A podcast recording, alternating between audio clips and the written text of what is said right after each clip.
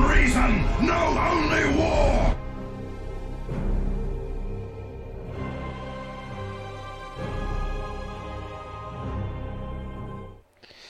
Hola y bienvenidos gente, ¿cómo están? Es lunes y qué buena manera de empezar la semana de la programación de Radio Marrano con Warhammer para aprietos, ya se la saben, ya se deben de estar acostumbrando.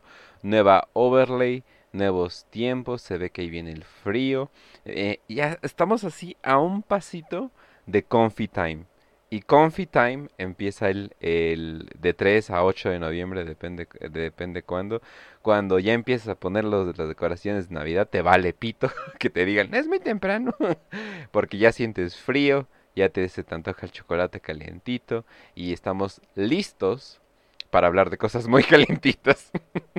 Eh, ya me, me encantan esas introducciones. ¿Cómo estás, Facio, por cierto? Muy bien, Kench, un saludo a todos los que nos están escuchando, ya sea en vivo o nos están escuchando en la repetición. Y qué mejor que un 2 de noviembre, Día de Muertos, para celebrar a un montón de muertos y para hablar a un montón de muertos como es el capítulo de hoy, que va, se va, va a venir fuerte, va a venir fuerte, así que prepárense y eh, agarren los estos, el paquete de Kleenex para eh, secarse las lágrimas y pues a darle. No, y usualmente tú dices, no, pues es el universo de Warhammer. El genocidio y las masacres son algo del día al No día. Pero de no fin, para. ajá, pero esto es algo tan grande que se conoce como uno de los eventos más grandes de, de Warhammer y definitivamente uno de los momentos más importantes en, en la herejía de Horus. Y también nos está acompañando Raz, ¿cómo estás? Hola, mucho gusto, Kens, mucho gusto, Facho, mucho gusto, querida audi- audiencia. Si nos están escuchando en la repetición, muy bien, prepárense porque van a llorar. Si pero nos están escuchando en vivo, prepárense porque van a llorar. Y si nos están escuchando desde el inmaterio, prepárense porque van a crear un demonio. Así es. Y también, eh, pues vam- vámonos de, de lleno a todo lo que es este tema. Ya eh, vamos a hacer un pequeño recap de lo que estábamos escuchando. Les recomendamos mucho, si no han escuchado el pasado episodio, que lo escuchen. Pero eh, más o menos va así. Horus es... Ajá, bueno, a ver, ¿quieres? A ver. no, a si ver. vas- no, vas- no, tú, tú, tú, tú, A ver, ya a tenías- ver, lo tenías preparado. ajá. Horus es corrompido por las fuerzas del caos en un momento de debilidad, engañado eh, por en, en varios en varios momentos eh, manipulado para que acepte el caos. Él acepta el caos, pero no lo revela todavía, no lo dice públicamente. Al parecer solamente hay pocas personas que, que, que lo saben, pero él empieza a usar su grandiosa eh, poder de manipulación para empezar a manipular a todos. Pero en sí no hemos visto un acto, un acto que revele sí, sí soy del caos, ¿no? Entonces yo creo que eso es lo que vamos a empezar a ver. Tú, eh, ahorita fácil, ¿cuál es el... O sea, ¿en qué mente está Horus ahorita? Ahorita Horus está en una total, ya está en un estado en el cual no hay vuelta atrás. Es un estado en el cual ya obviamente abandonó al emperador en el momento en que salió de las puertas de Davin, eh, del templo de la serpiente. Eh, simplemente está jugando lo que podríamos decir un ajedrez a escala galáctica. Moviendo sus piezas para que el primer golpe de la herejía de Horus sea un golpe eh, sin pro- problemas, sin contratiempos, y sea lo más fácil y lo más óptimo para lograr que en tiempo récord eh, la herejía acabe y pueda destronar al emperador. Pero obviamente, como ya dijo Kench, esto nadie lo sabe. Quizás los únicos que lo saben es obviamente Erebus, eh, Lorgar, porque Lorgar. Erebus le tuvo que informar a Lorgar de que había tenido éxito en la misión. Eh, quizá Abaddon y Horus, eh, eh, y Pequeño Horus más bien, lo sabían, pero en realidad no, no, más bien era una fe ciega en su líder, en su primarca. No era de que en realidad supieran lo que quería hacer Horus, simplemente lo seguían como por instinto, porque pues era su primarca, era como un padre para ellos. Y aunque el emperador fuera el padre de todos los astartes, ellos le rendían cuentas todavía más a su primarca que al emperador, ¿no? Sí, como habíamos... Y es lo que pasa con muchas de las legiones. Los que sabían eran los que tenemos que mandar a chingar a su madre. sí. Sí. Eh, y Lorgar y Erebus obviamente fueron los arquitectos de, de, de cambiar a, a Horus a su, a su lado, pero eh, no, o sea, no, no, había una confirmación. Puede ser que Horus les dijo, sí, sí, Simón, cúrenme, eh, porque tenía una grave herida, lo pueden ver en el, episodio pasado. Eh, cúrenme, eh, arréglenme y yo voy, yo voy a hacer lo, que ustedes me digan. Y de repente, no es cierto. o, sea, o, sea, podría haber sido, ¿no? O sea, era Horus, era, era, un, era un buen manipulador. Entonces, todavía estaban en el tal vez, ¿no? O sea, los dioses del caos todavía estaban como, todavía te falta probarte, ¿no? Y había sospechas, obviamente había ciertas sospechas porque obviamente nadie supo qué pasó dentro del templo, ¿no? De la logia de la serpiente. Nada más llegó Horus, salió del templo totalmente curado, como si no le hubiera pasado nada. Y obviamente Loken y Torgadon tenían sus ciertas em, dudas, que recuerden, eran también capitanes de Horus y eran parte de su Mournival, de sus consejeros personales. Em, y quizá otros que también sabían era el Mechanicus, eh, Horus estaba comunicando ya desde hace mucho eh, con Kel Borjal, que en ese momento era el líder del Mechanicus en Marte, a través del propio tecnosacerdote que iba a bordo de, del espíritu vengativo, que es la nave insignia de, la flota de Horus.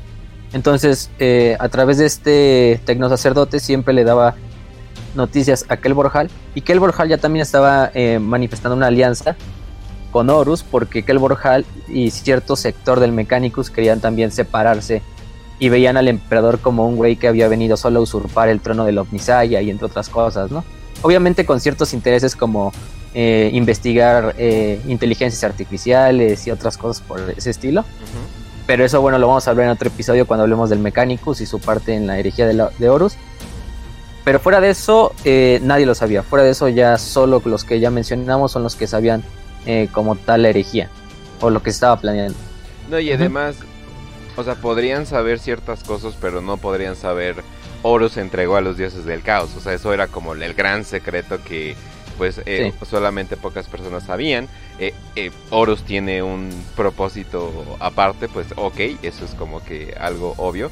Pero la idea principal que Horus empezó a esparcir era de que el emperador no era tan grande como, como se creía, ¿no? O sea, eso fue la idea principal que empezó a dar de que el emperador no, no es la grandeza que, que, estábamos viendo, esperando o algo por el estilo, ¿no? Y esa idea fue la que empezó a sembrar en, todas las personas que, que, tenía contacto, ¿no? Sí, el emperador es simplemente un tirano más, un tirano que quiere usar a los demás primarcas y a las legiones astartes como un instrumento y cuando tenga su cometido, eh, destruirlas como si fueran simples fichas que puedes desechar.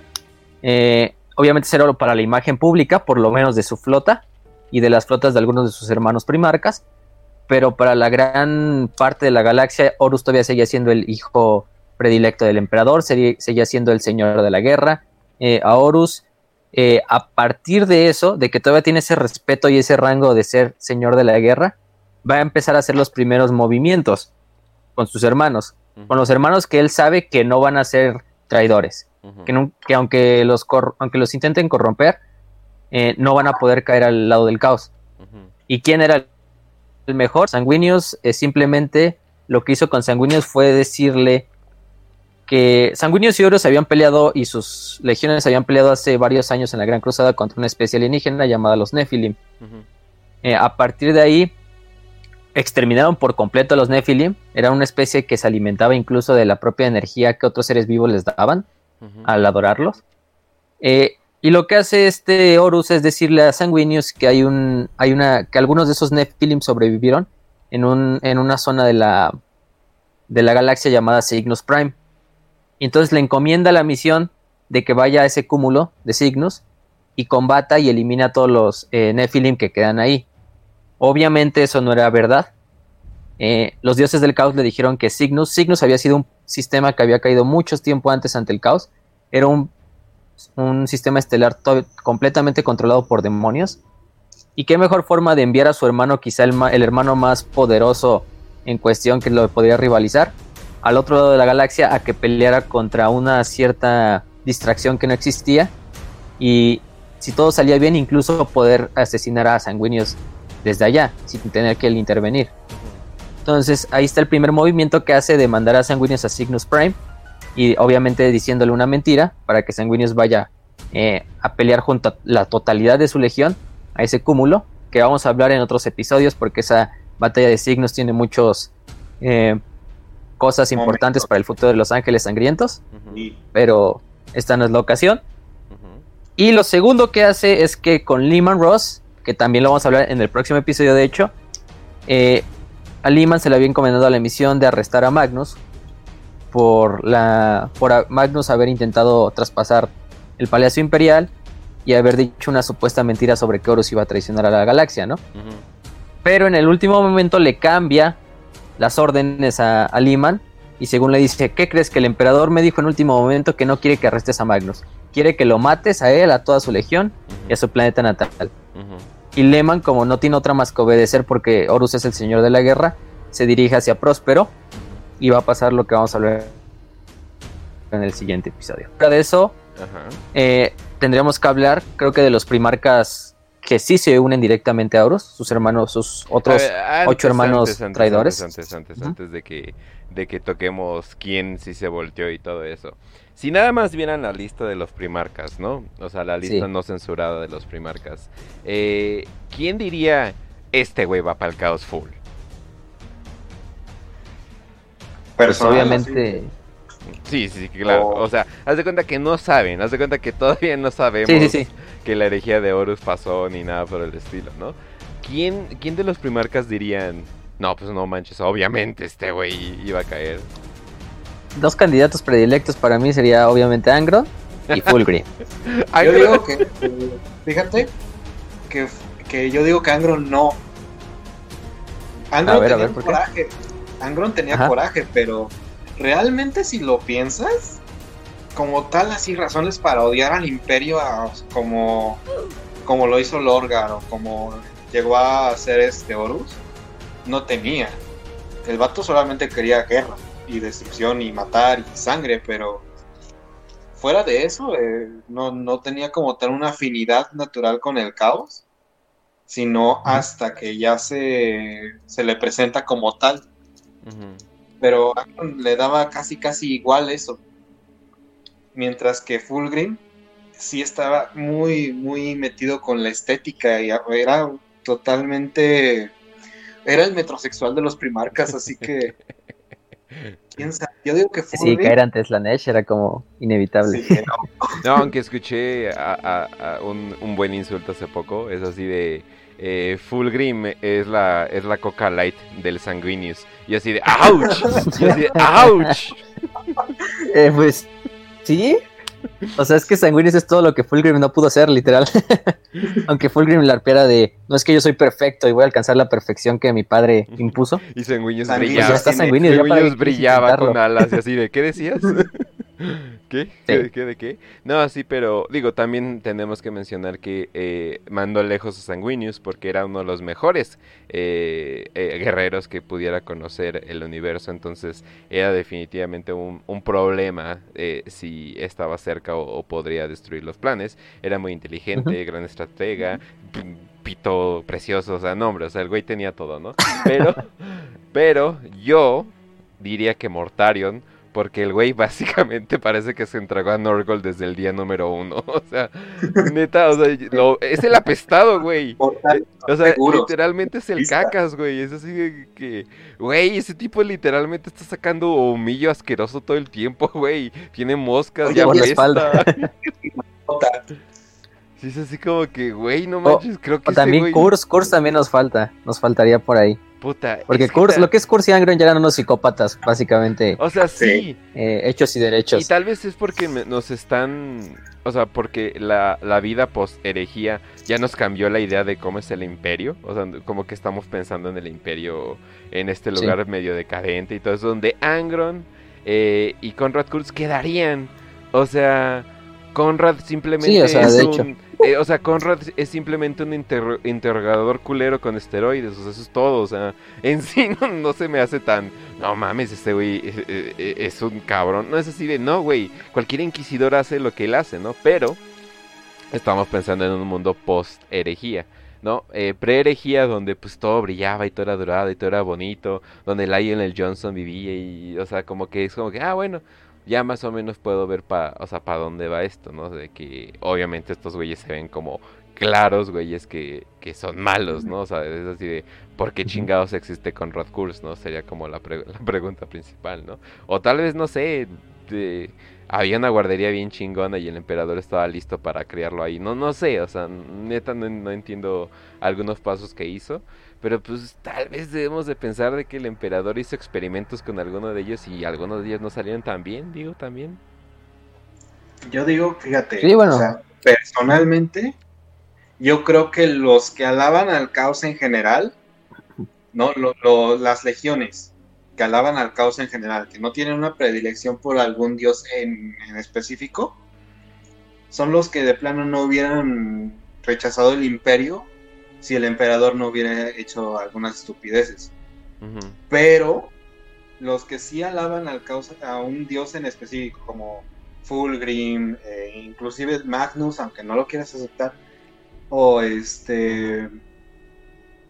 Ay, ¿cómo se llama? Lorgar.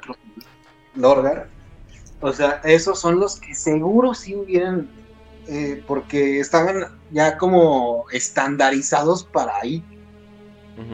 Yo, yo pienso. Bueno, eh, puede ser. Luego platicamos de Magnus, pero bueno. Hablamos de esas teorías.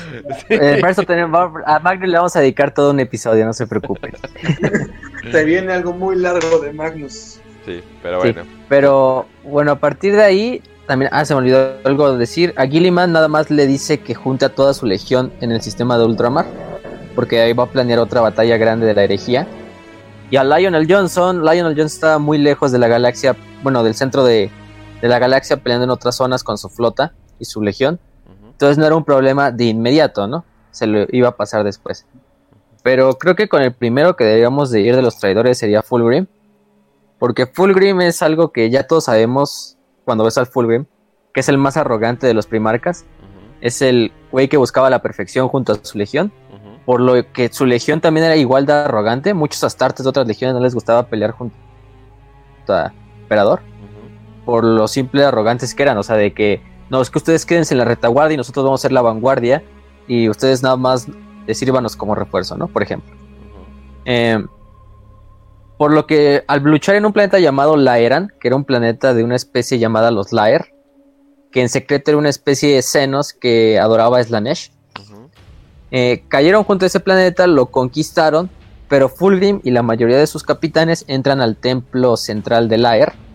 Y lo que pasa es que dentro del templo había un, vamos a decirlo como una especie de hechizo, música, eh, guion música, eh, que al mismo tiempo que causaba una orgía de sangre y obviamente sexual dentro de los habitantes del Aer, también ocasionaba que los propios Marines como que sintieran las sensaciones más fuertes, em, incluso todavía los llevaba a extremos de sensaciones de dolor, de satisfacción, de muchas cosas, de alegría.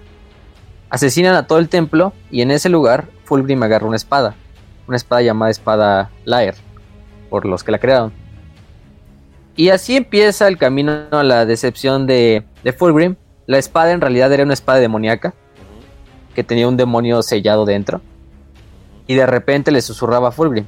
Cosas que pues Fulgrim quería escuchar, ¿no? Más que nada tenía esta... Obviamente recuerden que Fulgrim tenía una amistad con Ferrus. Con su hermano primarca. De los manos de hierro. Y tenía una rivalidad medio sana, ¿no? Una rivalidad entre hermanos. Pero cuando luchan contra una eh, fuerza llamada los Diasporex, que era una como alianza humana alienígena. Eh, tiene como ciertos problemas con, con Ferrus, porque Ferrus adelanta los planes de Fulgrim y ataca primero a los Diasporex. Finalmente destruyen a los Diasporex y toda su civilización. Pero a partir de ahí entra en una decadencia no solo él, sino toda su legión, porque la sensación y la corrupción de haber entrado al templo de los Laer ya estaba presente. Entonces cada vez los Marines de su legión estaban buscando mayores sensaciones, se crearon incluso drogas sintéticas para exacerbar estas sensaciones en el campo de batalla. Muchos incluso hacerse eh, modificaciones corporales y entre otras cosas, también los propios rememoradores de la flota empezaron también en esta propia eh, decadencia. Incluso la que era la como vamos a decirlo como la la que manejaba la orquesta de la flota expedicionaria, incluso quería recrear la música de, de la propia del propio templo de los Laer. Y a partir de ahí, además de que eh, Fulgrim se entrevista con Eldrad, que es de los Eldar, recuérdenlo, un personaje muy importante de ellos. Eh, Eldrad, obviamente, al ser un vidente, ya sabía que Horus iba a traicionar tarde o temprano al, al emperador. Intentó hacer un meeting con Fulgrim y advertirle de que Horus iba a traicionar al imperio. Obviamente Fulgrim se enojó cuando le dijeron la noticia de cómo mi hermano va a hacer eso. Aparte la espada demoníaca le seguía susurrando de no, él está diciendo mentiras, asesínalo y entre otras cosas, ¿no? Acabó el meeting. Eh, considerando que era un Elda. O sea, te está mintiendo, es un Elda. Es lógico. Pero en esta ocasión decía la verdad. Y, pero el problema es que se lo dijo a Fulgrim. Y Fulgrim no iba a dejar que su orgullo y el orgullo de su hermano fuera manchado por un simple Eldar, ¿no? Entonces también ahí está el gran problema. Eh, a partir de ahí intenta convencer a su... Se entrevista con Horus, Horus le revela en secreto todo el plan que tiene acerca de del propio del propio emperador, de acabar con el emperador.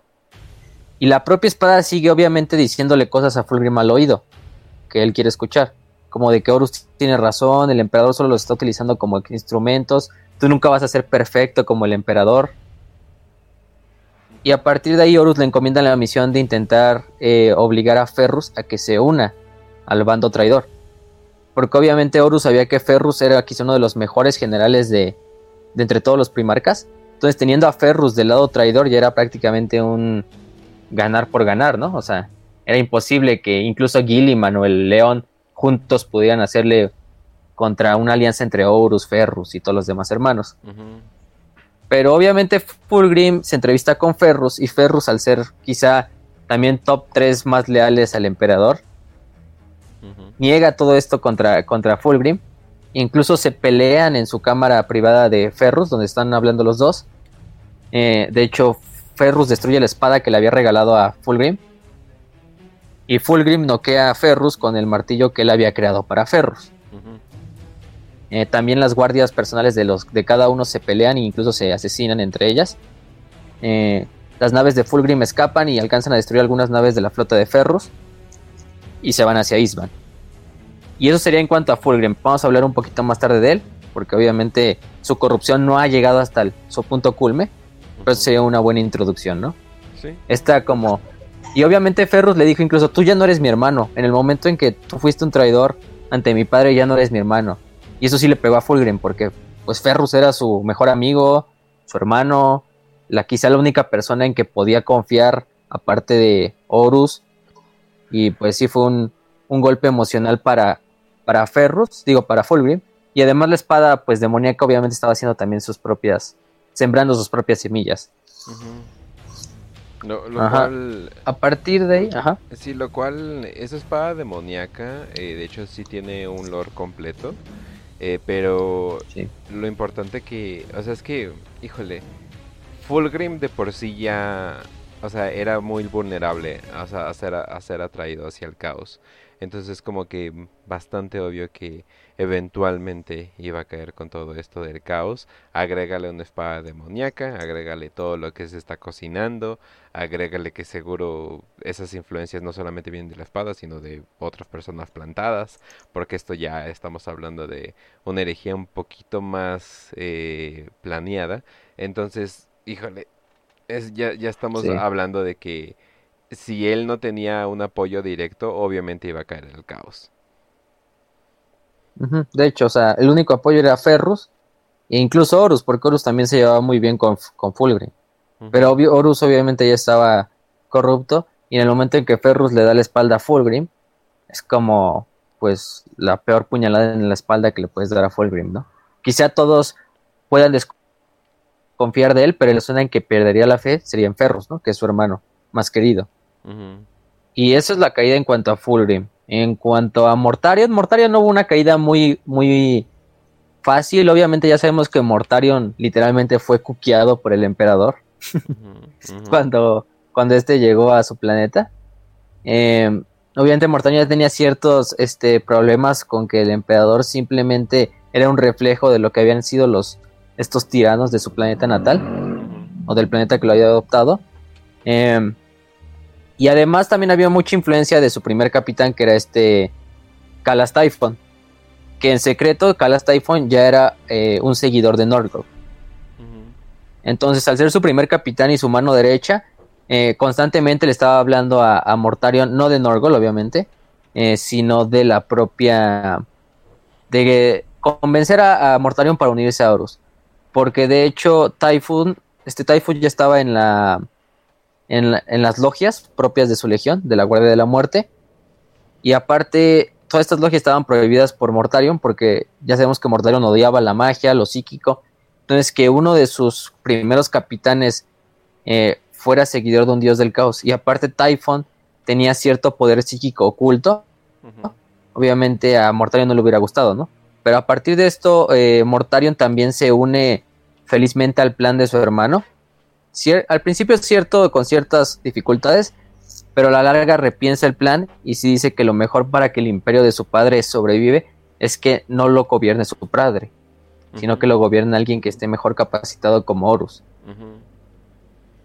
Y de cierta forma iba a pasar su este su caída total va a pasar mucho después de la herejía. Bueno, ya entrada la herejía, pero eso lo vamos a hablar obviamente en otro capítulo. Eh, y a partir de ahí Mortarion une todas sus fuerzas, igual manda toda su flota hacia el sistema Isban, que le había dicho este Horus.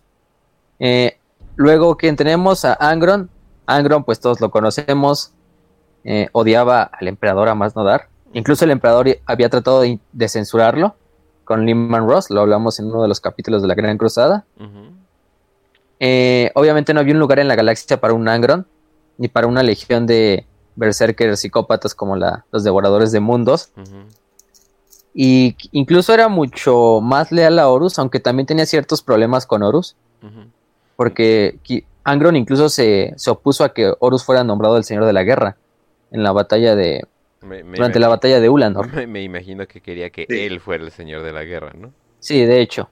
Eso es lo que hubiera pasado. Eso es lo que, de hecho, lo que deseaba, o sea, que él fuera el señor de la guerra.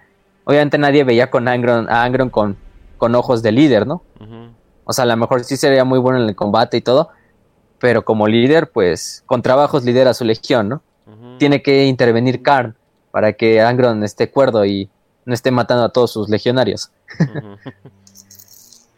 Pero sí, este Angron tampoco fue muy difícil convencerlo. Él se unió rápidamente al. Y recordemos que su padre también le dio incluso poder a los esclavistas de su planeta natal. Incluso dejó abandonados a, sus, a sus hermanos gladiadores cuando los rescató. Y aparte les dio todavía ese poder y les dio esa invulnerabilidad política a los esclavistas del planeta, porque los esclavistas del planeta felizmente se unieron al imperio. Entonces también ahí tenía como un agravio personal. O sea, este, era, luego tenemos, el mejor movimiento político si querías conquistar rápidamente y así de, bueno, y hay una estructura hecha, en vez de, nosotros crear una estructura, eh, pues les damos eh, vulnerabilidad política, pero más o menos los controlamos, que ya no se pasen de verga, les dejamos tener ciertas costumbres y pues ya, ¿no? Y nos movemos al siguiente planeta ya, ¿no? O sea, él, lo veía como una cuestión de, de, eficacia, ¿no? O sea, simplemente otro planeta, otro planeta y ya, ya podemos eh, seguir la onda, ¿no? pero él tenía una vendetta personal, entonces como que ahí se empezaron a mezclar las cosas eh, muy mal. Y pues estamos hablando de Angron, una persona que no tiene control muy bien de, de sus emociones. Tiene las sí. del carnicero. es, como... Eh, es que sí, o sea, Angron es como... Ok, ¿qué tal si Lehman Ross consumiera heroína? Es como, ok. ah, no, ya es natural. Sí, o sea... O sea, es decir, le, le das eh, al, al, niño molesto del salón, le, le, das esteroides. Es como, ¿qué chingados esperabas que iba a pasar, güey? O sea, no, pero sí. Entonces, eh, más o menos ya se veía muy fácil. Sobre todo por el hecho de que parece que cae perfecto con el dios eh, de Korn. O sea, cae, o sea, tan preciosamente, embonan tan perfecto los dos. Es como que ya era una unión que iba a pasar. Ajá. Y aparte de ahí, o sea, estos tres primarcas que ya mencioné, que es este Angron, Mortarion y Fulgrim, van a ser los primeros tres que van a entrar del bando de Eurus, por así decirlo. Y van a ser los tres eh, y sus legiones van a ser enviados al sistema Isban, junto a la propia legión de Horus y al propio Horus. Em, al sistema Isban. ¿Por qué? Ahorita vamos a hablar de los demás primarcas, pero yo creo que lo dejamos un poquito más para adelante, cuando hablemos ya de Isban 5 más que nada. ¿Pero por qué? Eh, lo que pasa es que en los últimos años de la Gran Cruzada, obviamente ya Horus corrupto, podemos decir que Horus estaba viendo los, los elementos leales, no solo en su legión, sino en las legiones de sus hermanos más cercanos, que en, esa, en ese instante eran Fulgrim, Mortarion y Angron, porque los cuatro habían sido asignados a, a detener a una, bueno, a conquistar a una, a una tecnocracia que hablamos en el capítulo pasado, la tecnocracia uretiana, que era un tipo como de mecánicos que se había quedado eh, solo después de la era de los conflictos. Y obviamente esta batalla le sirvió para ver quién eran los elementos más leales. A partir de ahí te recibe noticias de que en Isban 3, un sistema que ya habían eh, tomado hace muchos años en, en, este, en la Gran Cruzada, de hecho la conquistaron los, la Guardia del Cuervo, habían dejado un gobernador. El gobernador, eh, junto a la población nativa del sistema Isban, se rebelaron abiertamente contra el imperio. Eh, asesinaron a todos los mensajeros y a los diplomáticos imperiales. De hecho, Horus alcanza a. Le alcanzan a llegar una transmisión de una como diplomática imperial que está siendo asesinada por una entidad o algo así. No sé, no se nos, obviamente no se especifica durante la grabación. Pero obviamente usan como excusa esto. Van a usar como excusa esta rebelión para mandar a sus elementos más leales, los elementos que él sabe que no se van a convertir al, al caos o que no van a unirse a la herejía una vez que esta arranque. Y entonces estas cuatro flotas se dirigen hacia Isban, a lo que sería el primer planeta, que es ujú. Isban 3. Eh, aquí lo más eh, importante es que también durante el transcurso del viaje, eh, una cosa que no hablamos en el capítulo pasado, es que de hecho Eufrati Killer, que era una de las rememoradoras que hablamos en el capítulo pasado, que es la, la primer santa del imperio, junto a Kirill Sinderman, que era el literador principal, que era como el diplomático principal, vamos a ponerle entre comillas, y otros rememoradores eh, habían tomado una foto a la calva de Erebus, sí, literalmente a su calva, y si ven a Erebus tiene unos ciertos como glifos y ciertas runas en su este calva tatuada, eh, y querían ver qué, qué- qué era esto, y lo intentaron traducir, lo traducen de hecho en la biblioteca de la nave principal del espíritu vengativo, y por accidente Kirill Sinderman al, al recitar la palabra una vez que ya la logró traducir, invoca un demonio de Sinch, invoca un horror rosa, eh, digo un horror azul si no mal recuerdo,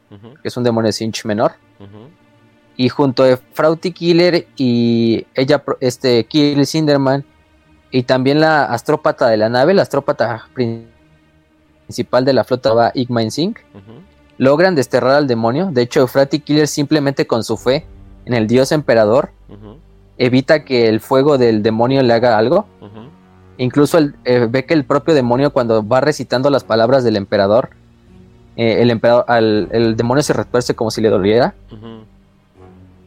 Y en ese momento, junto al poder obviamente de Igmensin, que también es una psíquica, destierran al demonio. Y a partir de ahí se empieza a, a correr por toda la flota de Horus que, que hay una santa, ¿no? Una santa en vida dentro de la flota. Y mucha gente ya tenía como cierta creencia en el emperador como un dios dentro de la flota. Y de hecho se empiezan a reunir como en cultos privados, así como en sectas, obviamente escondidas en la nave, eh, haciendo oraciones hacia el emperador. Todas dirigidas por Eufrati, por Kirill. Que Kirill le costó mucho trabajo convertirse a la religión, porque obviamente él era pues un filósofo de la verdad imperial pero a la larga él se convierte.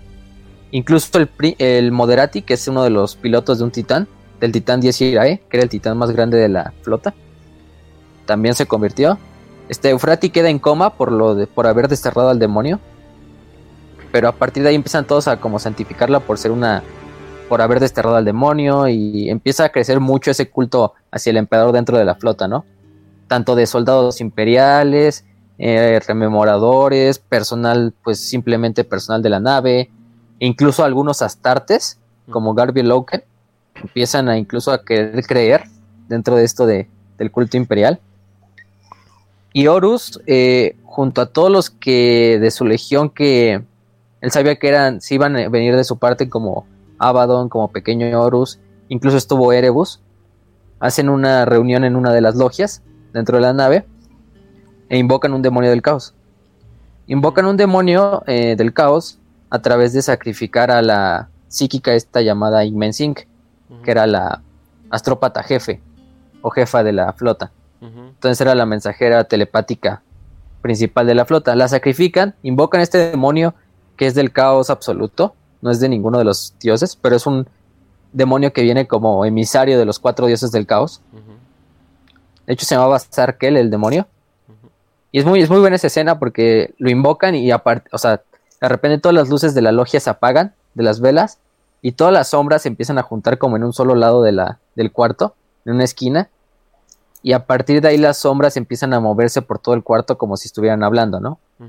Y ahí es cuando invocan a Sarkel, y Sarkel les da este, les da este como mensaje, como bien, vengo como emisario de los dioses, y les quiero decir que a partir de ahorita cualquier viaje que ustedes y sus fuerzas traidoras hagan por el, la disformidad, están totalmente libres de, pues, de la influencia de otros demonios, ¿no? O sea, pueden pasar por la disformidad como Pedro por su casa, ¿no? No hay problema, no hay problema de que les caiga una tormenta, van a estar incluso protegidos por los propios dioses. Entonces, todo tú, Horus, y todas las demás flotas de tus hermanos van a estar protegidas en ese sentido, ¿no? y a partir de ahí viajan a Isban en tiempo récord. exacto, o sea, lo cual les da una ventaja táctica increíble, porque mientras los otros necesitan eh, que los psíquicos, que los astronautas, perdón, los... Que activar el ¿Sí? que es un desmadre viajar por la disformidad. Ajá, o sea, estos güeyes simplemente, ah, podemos ir derecho como si fuera eh, el terreno físico, pues facilísimo. Ah, por cierto, está L5 en el, eh, en el chat y de nuevo le agradezco por la hermosa, eh, ¿qué le podríamos decir? Avatar de Podcast Raz. Eh, literalmente, él le dijo, quiero una Sailor... ¿Qué es, qué es Sailor Pluto? Sailor Saturn. Sailor Saturn. Quieren a Sailor Saturn puño imperial. y cualquier otra persona diría, chinga tu madre. ¿Qué es eso? y, él dijo, no, sí, a huevo, a huevo, a huevo, a huevo. Y pues, y pues ya quedó, quedó, quedó hermoso. Eh, le te puso en el lugar, te puso en el lugar más alto, pues porque aparte que eres alto en, la vida real, también el hecho de que pues que se vea bien la figurita y eh, todo, ese, la neta me mamó bastante. Por cierto, eh, gracias por seguirnos, a un saludo para el Kench y también gracias por seguirnos a Ellen Dilfs por donar un helado y cinco limones. Muchas gracias a todos por estar viéndonos. De hecho, pueden comisionarle a L5 sí algún dibujo o alguna ilustración. Eh, su arroba es a arroba eh, L mayúscula 5, R mayúscula, donde. Eh, todo junto. Así lo pueden encontrar en Telegram y él les puede mandar, pues le pueden mandar, pedir una comisión. Trabaja muy bien, como lo pueden ver en todos nuestros tres avatars que están ahí en la overlay si lo ven en YouTube. Y o sea, imagínense quién hace una Sailor Saturn puño imperial más que L5, ¿no? O un Mussolini salamandra. Exacto. O un Kench, hijo del emperador. y con el sombrerito y todo, o sea, eso es lo que me encantó. No, no, no, trabaja muy bien, trabaja con amor, o sea, definitivamente se lo recomiendo. Pero bueno, entonces... Y es un gran fan del programa, entonces todo bien. Sí, entonces los dioses del caos eh, le dicen a Horus, you cool, o sea, eres cool, eres chido, eh, ahora sí que puedes hacer lo que quieras. Y debido a eso llegan a Isban. Que por cierto, antes de hablar de esto de Isban, ¿qué chingados es Isban? Por cierto, para los que no saben, pues Isban es un sistema, es un sistema planetario.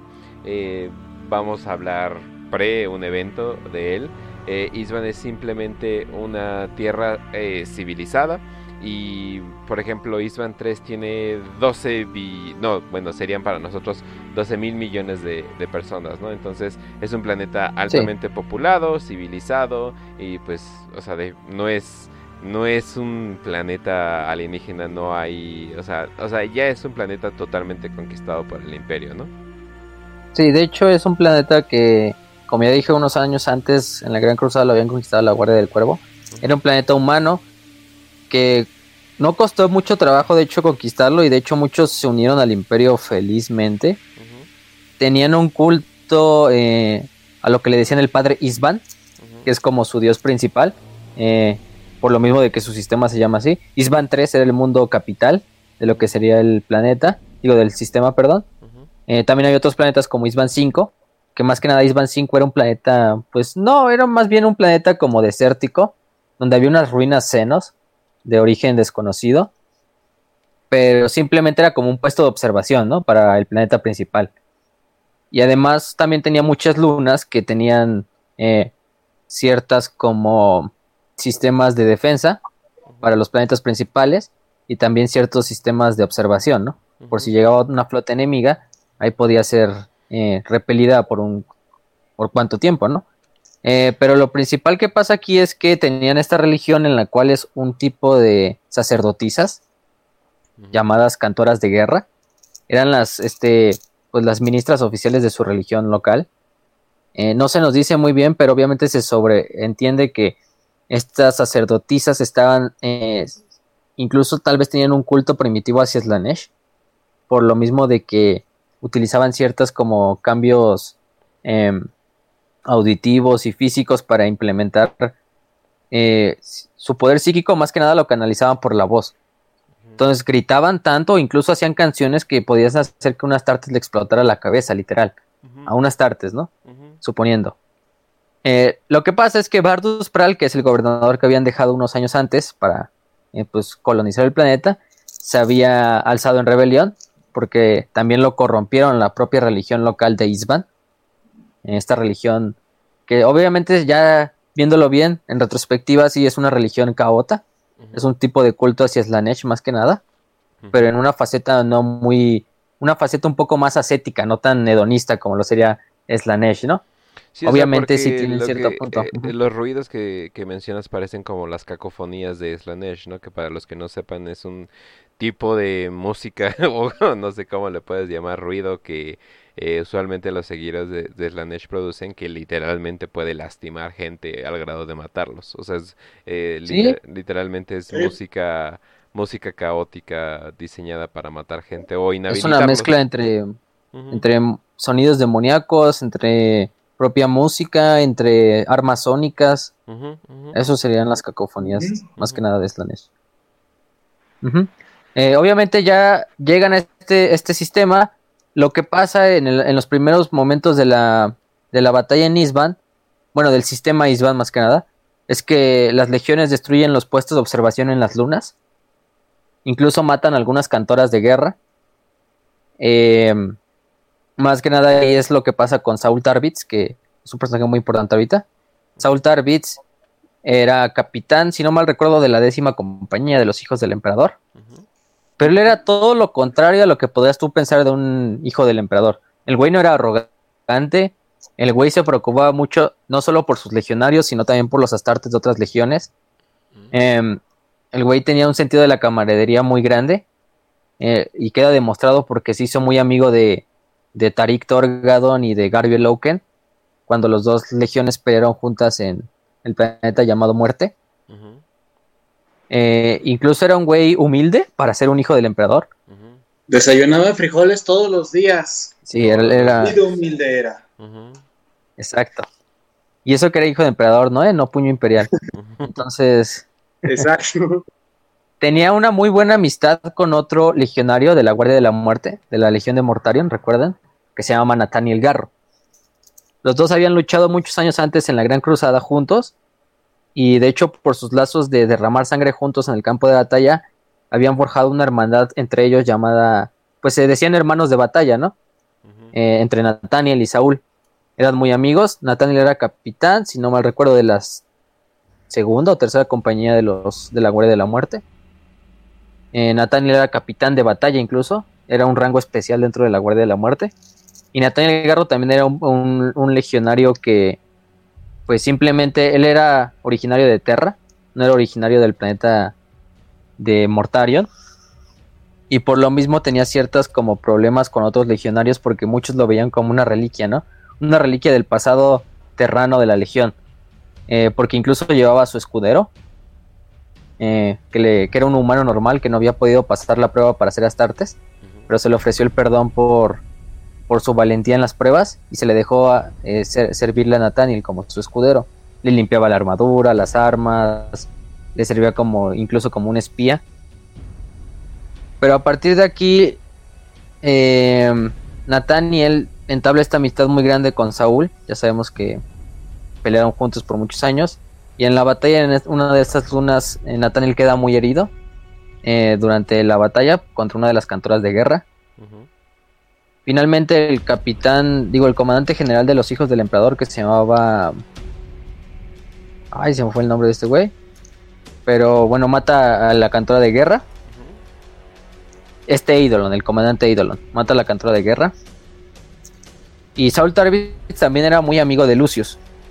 De Lucius, que también era de los hijos del emperador, era capitán de otra de las compañías y los dos siempre estaban como juntos peleando. Entonces, mientras Saúl era la parte como humilde, la parte pensativa y todo eso, Lucius era el güey que era totalmente eh, impulsivo, ¿no? Lucius siempre quería eh, mostrar todo su potencial en la guerra. Quizá era el mejor espadachín de toda la legión, incluso de la mayoría de las legiones, podemos decir. Tenía cierta rivalidad con Garby Loken porque Garby Loken le había ganado una batalla medio sucio porque Garby le metió un, un, un pu- un putazo en, la, en el mentón. Pero fuera de ahí, pues Lucius sí estaba medio... Podemos decir que era medio leal, pero al mismo tiempo no. Simplemente era la rivalidad con Saúl lo que lo mantenía del lado de Saúl, ¿no? Como amigo de Saúl. Entonces a partir de aquí ya este se dirigen al sistema Isban, al planeta principal. Les informan que está el planeta totalmente fortificado, que el gobernador Bardus se ha se ha como fortificado dentro de su palacio de la ciudad principal, que se llama la ciudad coral de Isban.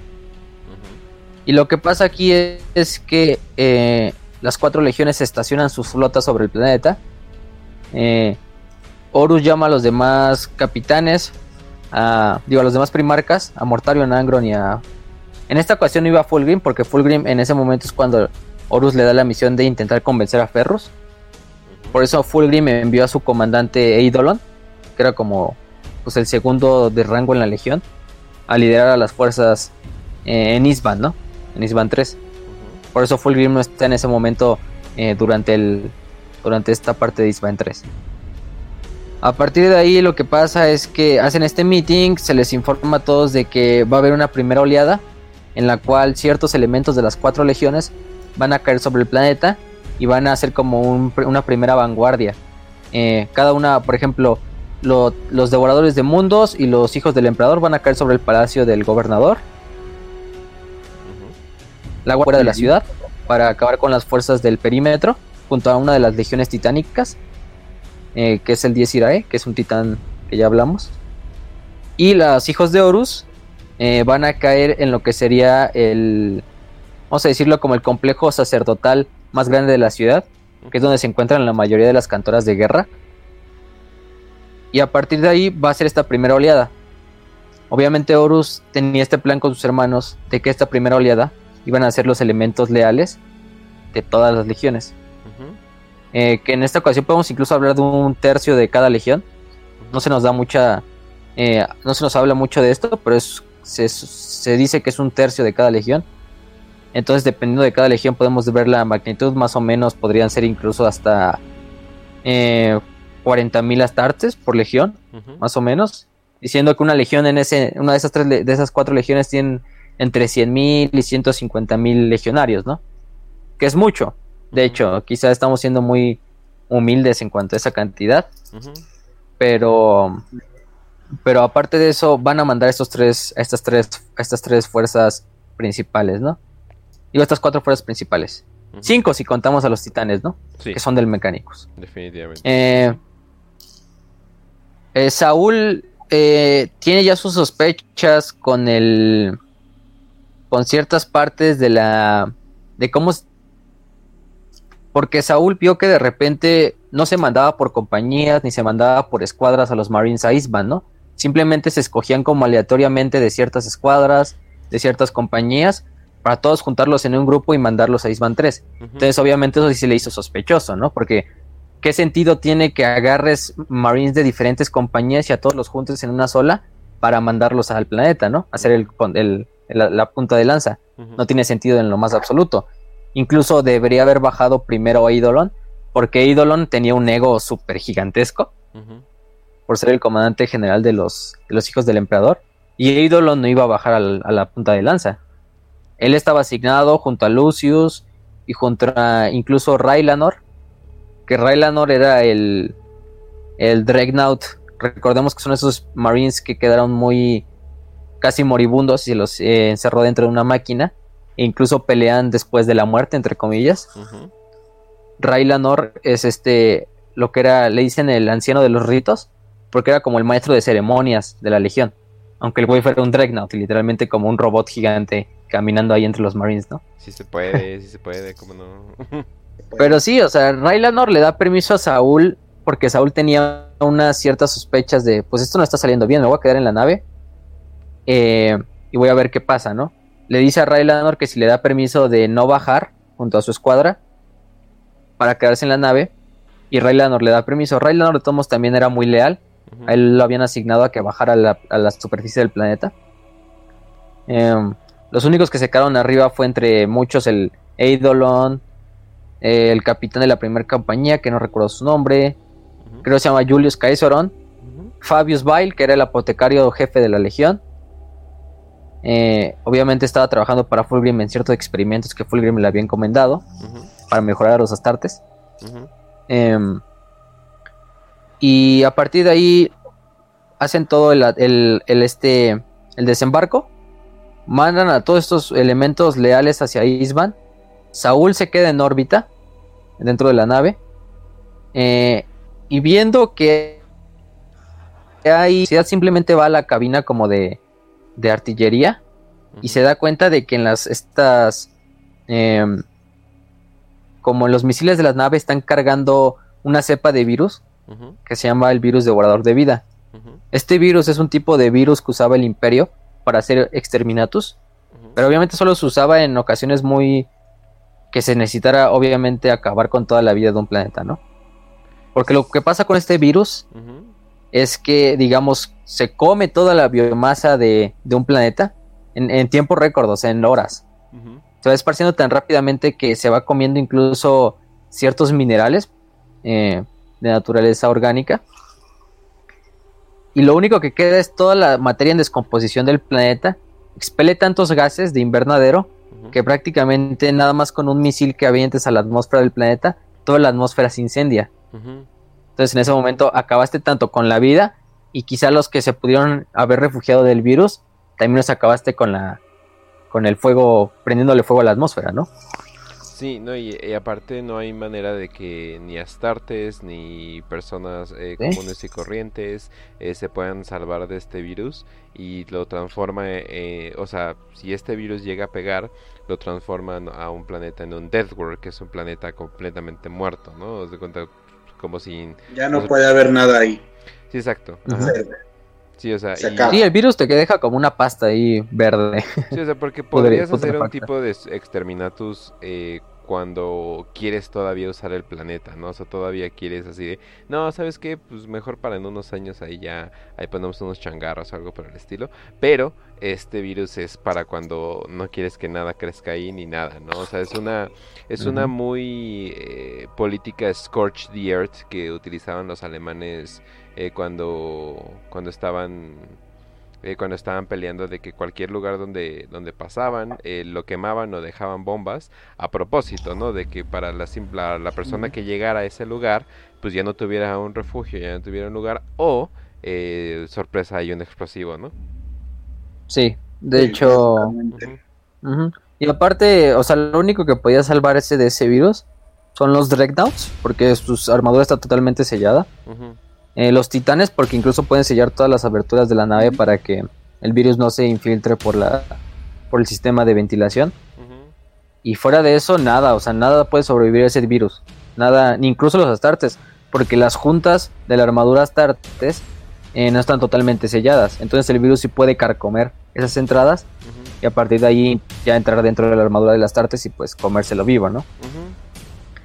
Entonces sí, Saúl ve eso y le pregunta a uno de los eh, artilleros por qué están cargando eso, ¿no? Y él simplemente dice, son órdenes del señor de la guerra. Y a Saúl ya le dice así Oye, como, ¿por qué oye, esto no, esto no a la me huele muy y los están subiendo a trenes espaciales? Sí, o sea. Ajá, y aparte de eso, este también ya habían mandado a las demás legiones en cuanto a los hijos de Horus, Tarik eh, y Garby Loken iban en la vanguardia. Obviamente eran los más leales de la legión de Horus.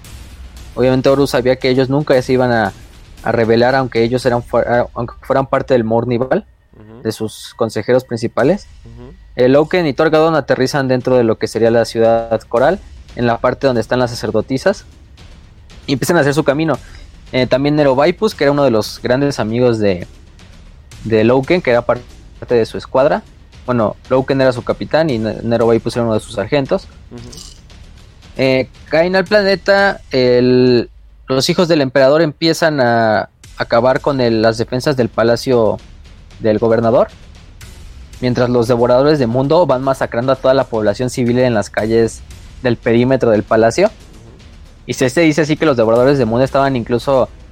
Se hizo tanto que ya no se podía caminar por la calle principal de tantos cadáveres que había destrozados, de civiles que habían quedado ahí por los devoradores de mundo, eh, mientras que la Guardia de la Muerte empujaba desde fuera de la ciudad por los perímetros, junto a los titanes. Eh, en ese momento, este, lo que hace Saul Tarvitz es darse cuenta de que esto ya no tiene ningún sentido, de que van a bombardear el planeta con las con los virus devoradores de vida. En ese momento se escapa de la nave eh, principal de los hijos del emperador, agarra una Thunderhawk, que es como una lanzadera, y se sale de la nave, eh, intentando advertir a todos los astartes que están en la superficie de que van a bombardear el planeta.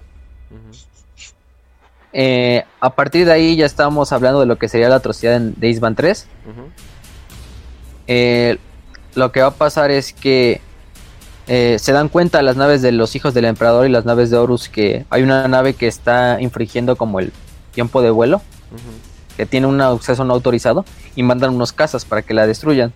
Y a bordo obviamente va Saúl.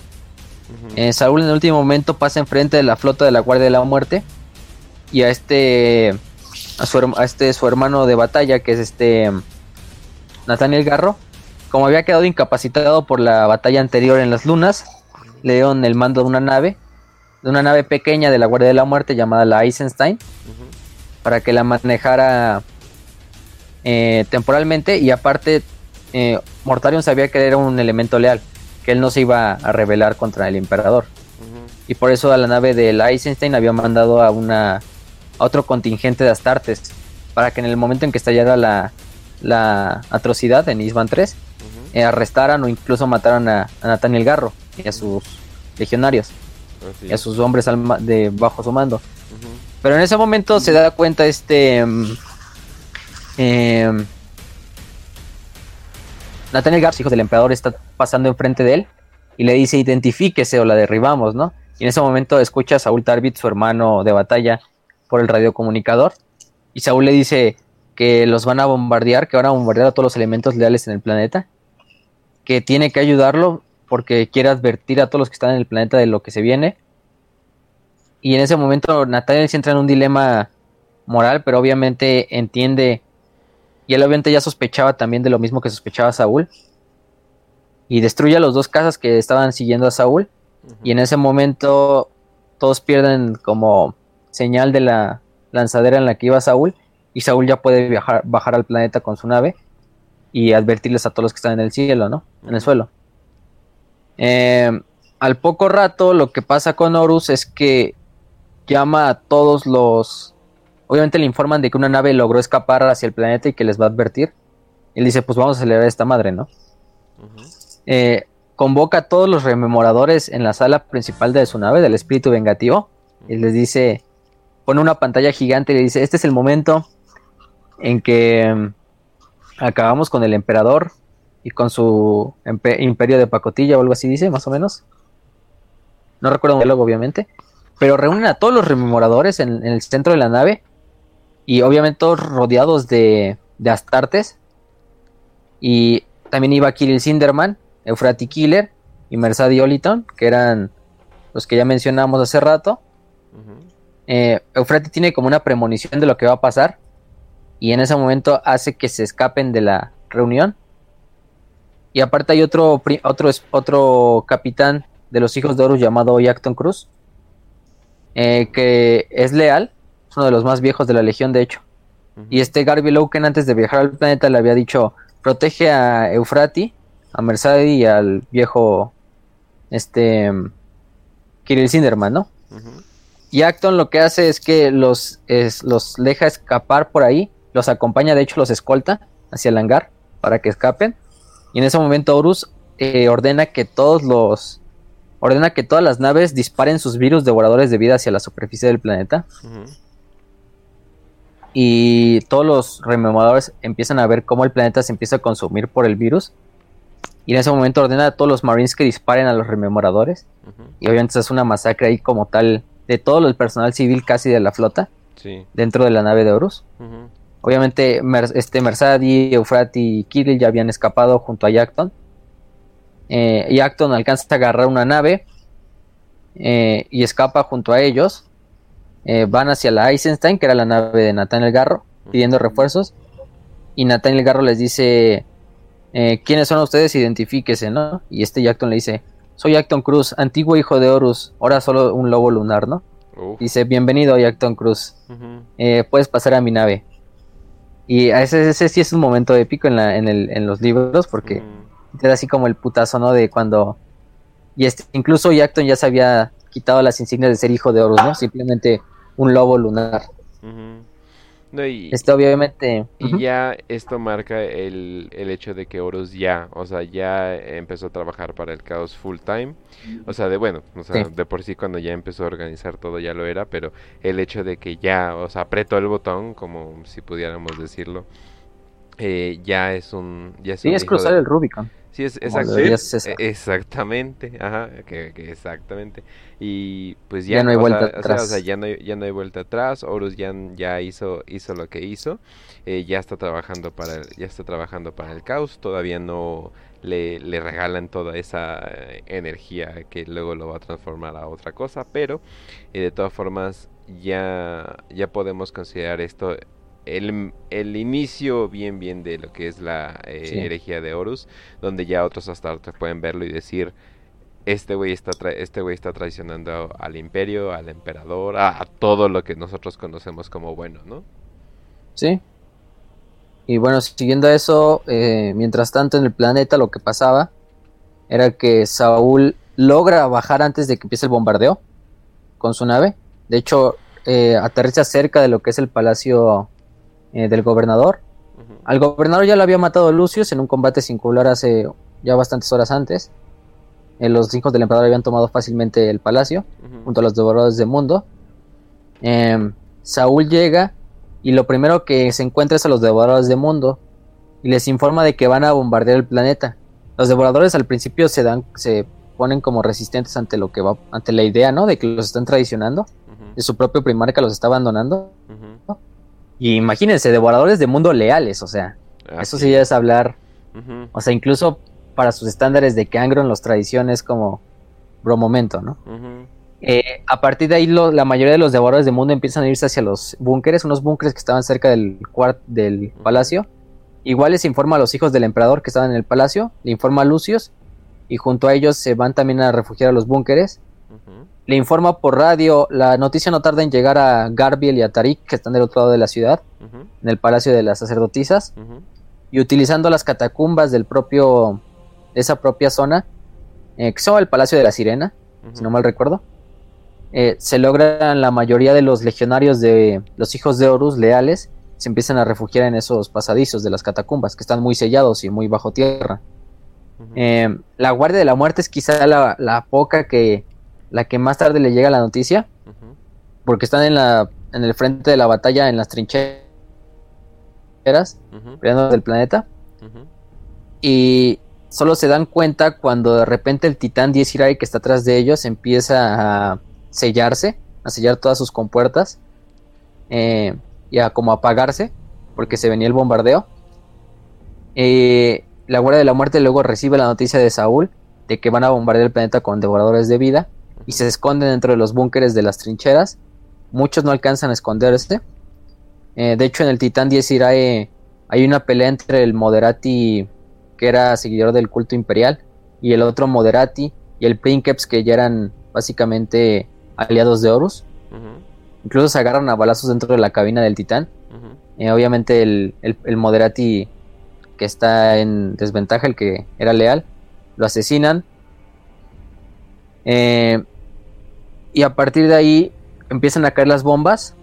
La Guardia de la Muerte, como ya lo dije, fue de las últimas en llegar a los búnkeres. Muchos de la Guardia de la Muerte mueren, de hecho, ahí carcomidos por el virus devorador de vida.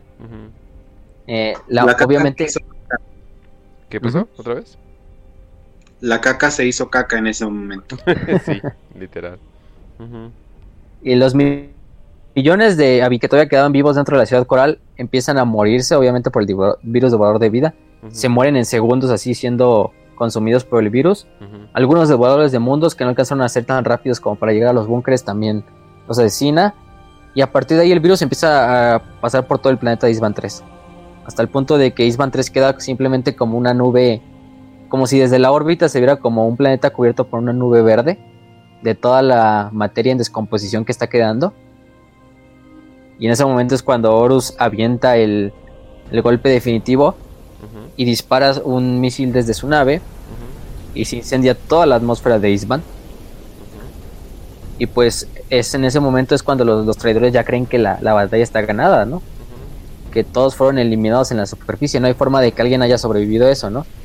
Pero también le informan a Horus de que alguien escapó hacia la superficie y avisó. Entonces sí se emputa, ahí sí se emputó Horus. Obviamente todo el plan se.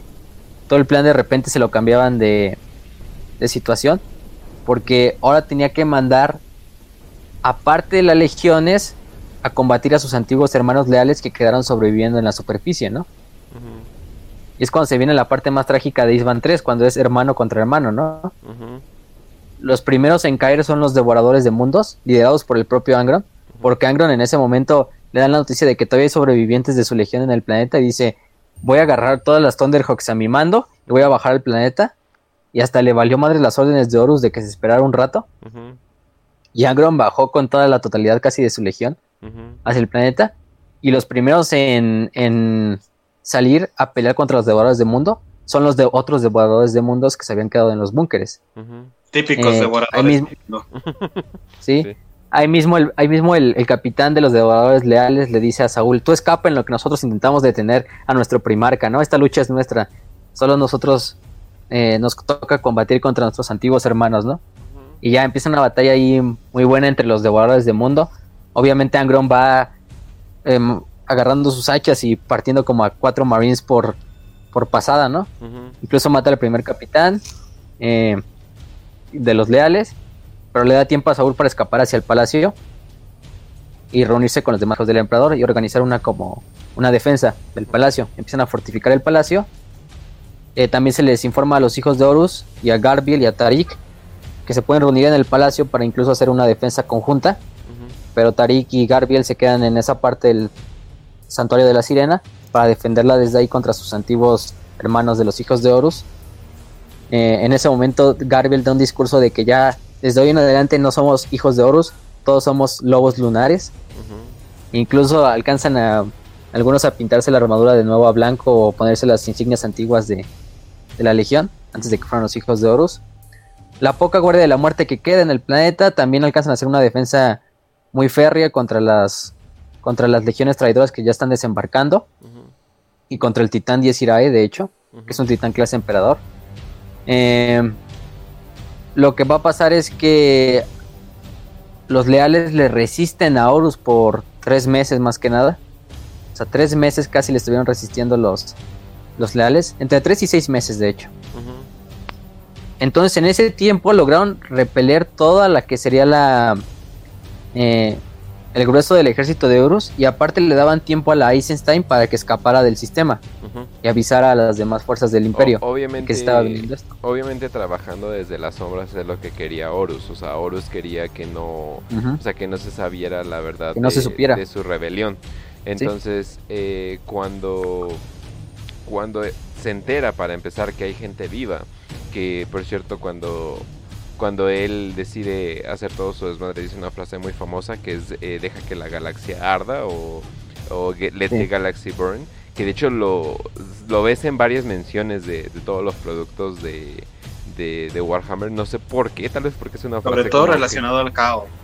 Ajá, lo dicen en... es, es como uno de los lemas grandes del caos. Sí, incluso los Chaos Lords en Dawn of War 2 literalmente tienen un poder que se llama Let the Galaxy Burn.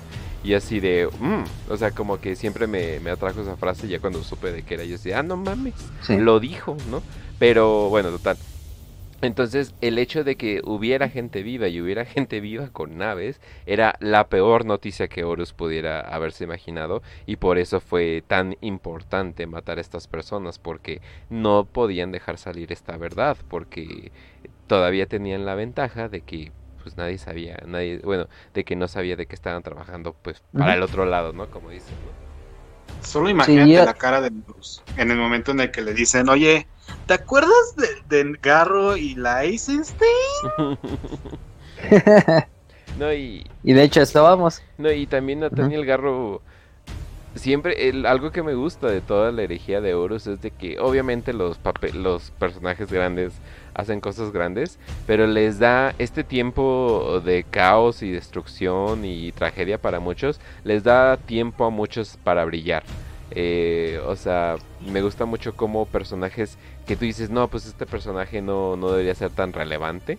Eh, tienen sus momentos para brillar tan importantes, o sea, inclusive cuando hablemos de, de, la última pelea de la energía de Horus, hay algo tan importante y tan preciado en, en, varios momentos que la neta, ahí sí se la dio Games Workshop, en hecho de que decir, sí, sí, sí, hasta el Astarte es leal chiquito hasta el, no sé, el guardia imperial chiquito, importan, ¿no? O sea, esto no es esto no es primarca contra primarca nada más, también las acciones de otros importan.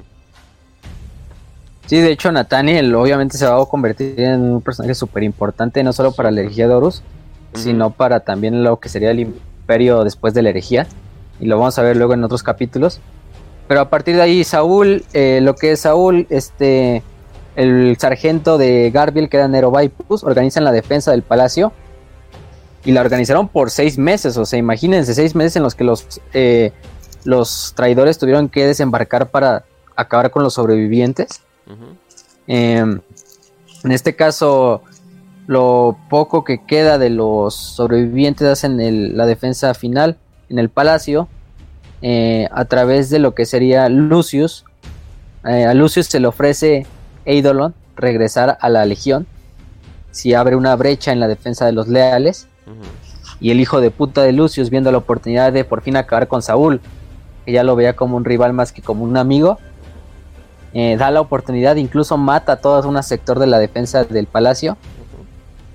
Y en ese momento es cuando los traidores em, logran entrar al palacio, guiados por Eidolon. Eh, no se sabe lo que pasa finalmente con eso porque en los últimos momentos de la defensa del palacio, Saúl le indica a Raylanor, que era el Dragnau de los hijos del emperador, que viaja hacia un sótano debajo del palacio imperial a buscar algo que estaba escondido ahí, que luego vamos a hablar en otros episodios. Em, bueno, es una pequeña historia que luego vamos a contar.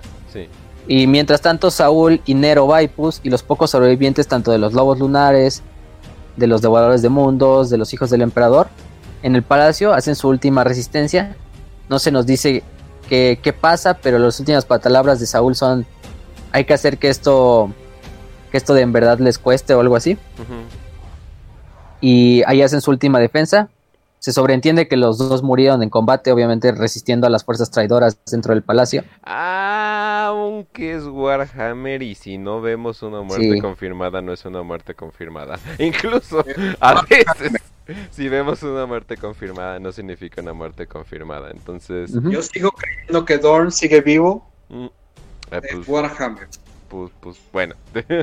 vamos, luego vamos con eso. Ojalá, ojalá, ojalá. Ah, no, pero. O, Saúl, ojalá Saúl siga vivo. Ah. O sea, el hecho de que pues estamos hablando de super, de super hombres con. Eh, y luego con pedos de ciencia que llega a niveles tan grandes o incluso misticismo que llega a niveles grandes donde tienes a hermanos de la galaxia reencarnando como seres angelicales, pues sí, obviamente hay una opción de que otros soldados estén vivos. Pero hasta la fecha, bueno, no estoy seguro, pero hasta la fecha de lo que sabemos de lore es que no hay ninguna confirmación de que siga vivo. Y pues también eh, donde se quedó, digamos que no tampoco es un lugar muy, muy bueno, ¿verdad? Sí, de hecho, de hecho Saúl alcanzó a derrotar a Lucius antes de eso. No lo mató, eh, Lucius escapó y finalmente se reunió con los demás de los hijos del emperador.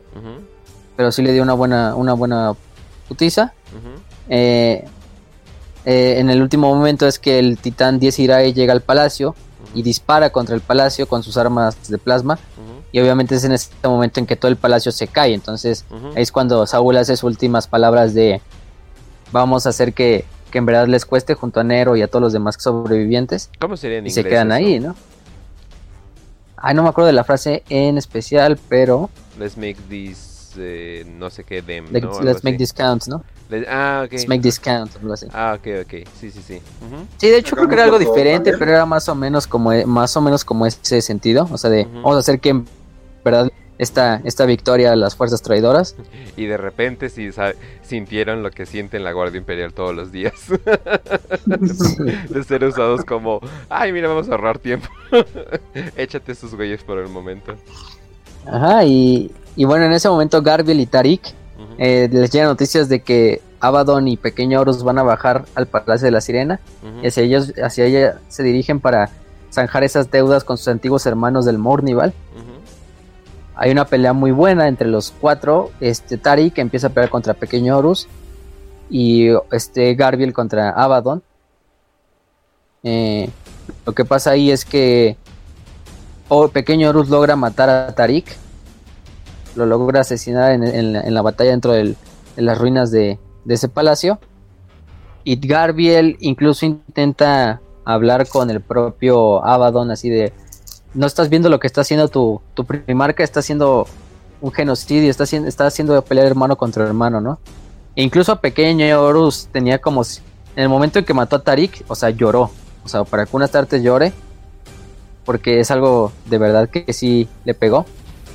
Y fue en ese momento en que que se da cuenta este eh, que ya no tienen remedio ninguno de los dos hermanos y pelea contra Abaddon. Obviamente Abaddon lo, lo sobrepasa y casi lo mata, pero finalmente a Garbiel lo logra, lo, lo entierran en las piedras de las ruinas de la, del palacio y hasta ahí queda la historia de Garbiel. Garbiel en esos momentos se queda viendo a, Abaddon y obviamente Abaddon junto a Pequeño Horus se van, piensan que ya Garbiel está muerto.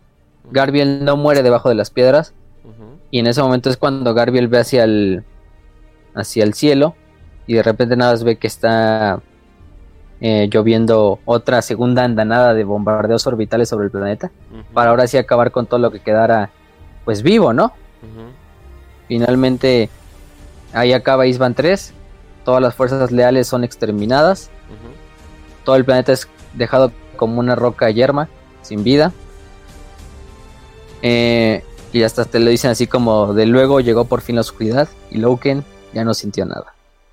Así de cuando le caen la. de cuando cae la última andanada de las estas. de las bombardeos, ¿no? Este es el momento en el que los hombres lloran. Sí. Sí. sí, de hecho, aquí está, aquí está el último, miren, aquí está el último diálogo entre de, de los de Nero y de Saúl. Y dice, sus baile rápidamente, dice, ¿quieren asegurarme que, de, que estamos derrotados? comentó Tavitz, para colocar una bandera sobre nuestros cadáveres. Sí, dijo Vaipus mostrándose de acuerdo. Pero los, les hemos hecho luchar como nunca en la vida, ¿no es verdad? Así es, admitió Tarvitz, así es. Y aunque nos maten, Garro les dirá a los demás legiones lo que han hecho aquí. El emperador enviará al ejército más grande que jamás haya visto la Gran Cruzada. Vaipus se dio la vuelta para mirar al ejército del Señor de la Guerra y suspiró, tendrá que hacerlo. Y ese es el momento en que ya no se sabe nada de, más de Nero y de Saúl en la defensa del palacio. Sí. Sí. momento emotivo, definitivamente. Sí. No, es que. O sea, entiendo. Es que la sí está gente- o sea, Blackpill. o sea, es, que, es que entiendo a la gente que le, le agrada los, los Chaos Space Marines, ¿no? O sea, están bien vergas su, su estética, ¿no? Sí. Es como que eh, Space Marines picudos, no mames, güey, ¿no? Es como que están bien chidos, ¿no? Pero el hecho de que pelearon tan cobardemente, o sea, de, de, de estas maneras tan de jotos, perdón usar la palabra, pero, o sea, es como una manera de que no es de que nos vamos y regresamos y vamos a declarar la guerra formalmente, sino hacerlo a las espaldas de todos con subterfugios, como que, ah, chinga tu madre, o sea, sobre todo a tu propia Sí. gente que te sigue, ¿no? Es- es- eso es lo que molesta mucho de, de estos güeyes y porque los otros son irrevocablemente los, los buenos en, en la historia. Obviamente ya luego se, se tuercen eh, y se hacen grises. Pero sí, o sea, ugh, de- definitivamente hay algo que desagrada. Eh, por cierto, gracias a Owner of Small Business por seguirnos. Y el peje, ah, no más, el peje es, es fan de Ay, nuestro podcast. Dice, fan de Warhammer. dice, fuck, Hor- fuck Horus Sons. All my homies are Space Wolves. Es- es- está bueno. Luna Wolves, Luna Wolves. Sí, Ahí le Wolves. fallé. Ah. ¿Quién sabe? Pero sí, es literalmente. Space O a lo Viking. mejor es Wolves también, no sé. Ajá, sí. Pero sí, eh, siempre este Luna Wolf Gang, nada de Sons of Horus. Ujú. Ah, Recuérdenlo por siempre. Así es. Pero sí. Joder. Y bueno, nada más para abrir el apéndice rápido de la Eisenstein. Este, este Nathaniel Garro se da cuenta, obviamente, ya eh, intenta escapar del sistema. Advierte a la, la única nave que se da cuenta de que en realidad es una nave que está intentando escapar del sistema es la nave de Typhus. Intenta eh, perseguir a la nave de Nathaniel y la nave de Nathaniel era una nave pequeña, mientras que la de Typhus, la Terminus esta es una de las naves más grandes de la flota, Ujú. de la Guardia de la Muerte.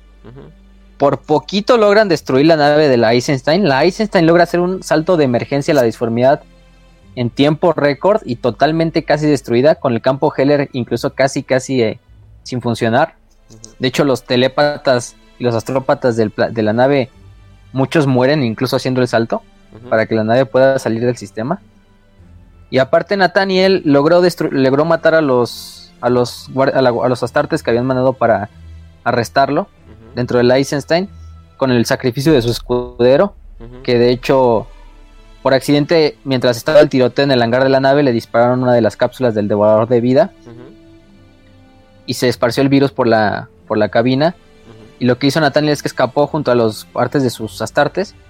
Eh, escapan y lo que hace el escudero del, de Nathaniel es cerrar la, la puerta antes de que puedan salir los demás astartes traidores y junto a los demás astartes traidores y, y él se queda a, a, pues a morir no por el devorador de vida pero le da tiempo a Nathaniel para que escape del hangar y además sella el hangar para que el virus no pueda salir de, de esa parte de la nave no y de hecho el escudero era un creyente del dios emperador, entonces sus últimas, frases- sus últimas palabras sí son como que en el nombre del dios emperador, eh, este, acabemos con esta traición y activa la, la- la puerta y todo y se sella.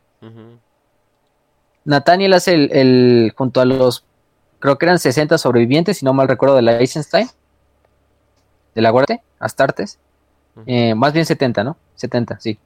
Eh, logran escapar hacia la disformidad. Durante el viaje a la disformidad eh, les cae de todos, o sea, incluso hay todos los astartes traidores que habían muerto son revividos por demonios de Norgol.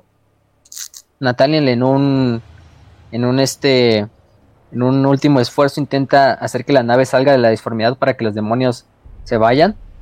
Lo logra, pero la nave queda a la deriva en un sistema pues pues desconocido, ¿no? O sea, puede ser que nunca los encuentren o que incluso los encuentren dentro de 200 años cuando ya no haya ya no haya forma de de advertirle al emperador, porque obviamente el motor también de la disformidad se jodió durante el viaje. Querido Pero lo último, ajá, literalmente se llama un salto de fe. sí, eso fue lo que hizo. Y de hecho hizo dos saltos de fe porque hizo otro salto de fe. La última cosa que dijo, pues no nos queda otra más que detonar nuestro motor de la disformidad. Y lo que va a pasar es que al detonar el motor, este motor va a generar como una onda expansiva dentro del warp. Ujú. Y quizá, quizá con suerte, alguien sienta esa, esa, esa ese disturbio dentro de la disformidad y pueda venir hacia nuestra localización, ¿no? Hacen la estrategia, separan el motor de la disformidad de la nave, se, se alejan lo más posible, explotan el motor de la disformidad y después de unas semanas, eh, ya casi casi, de repente llega la falange de los puños imperiales al sistema. ¿Quién llegó a salvar el día? y llega Papi Rogal Dorn a salvar el día, rescatan a los, a los tripulantes de la Eisenstein. Obviamente se quedan extrañados de por qué hay una nave así abandonada de repente dentro de la nada y por qué fue eso. Aparte Rogal Dorn y su flota tenían problemas para viajar por la disformidad porque últimamente había muchas tormentas. Ujú. ¿Por qué será? Y aparte de eso, eh, entrevistan a Nathaniel sobre lo que pasó. Y Nathaniel informa a Rogal de que Horus traicionó al emperador. Y Rogal, Rogal quizás es uno de los hermanos que más amaba a Horus. Sí. En ese momento entra en un estado colérico que es muy raro verlo en Rogal Dorn. Incluso Pero casi cuando se mata. Pero cuando se Incluso- enojaba, se notaba que estaba enojado. Sí, de hecho. Incluso casi mata a golpes a, a Nathaniel. O sea, Nathaniel de milagro sobrevivió. Eh, y a partir de ahí, este. Lo único que la salva es que Mercedes Oliton, una de las rememoradoras, que escapó junto a Jackton Cruz y, a los, y al este lobo lunar, eh, tenía en su. tenía como en su mente una de las. Recordemos que es una rememoradora y podía como guardar archivos eh, visuales dentro de su cerebro. Entonces se conecta a la, a la computadora central de la falange y le muestra a Rock Dawn lo que pasó, ¿no? O sea, de cómo se vio eh, todo el planeta siendo destruido por los devoradores de vida, cómo a los rememoradores les dispararon los astartes, incluso cómo Horus da su discurso, ¿no? Final de que ya va a traicionar abiertamente al emperador. Rogal ya no tiene otra más que creer, Sí, pues ya, ya que. sí, o sea, y Bueno, aparte ahora también...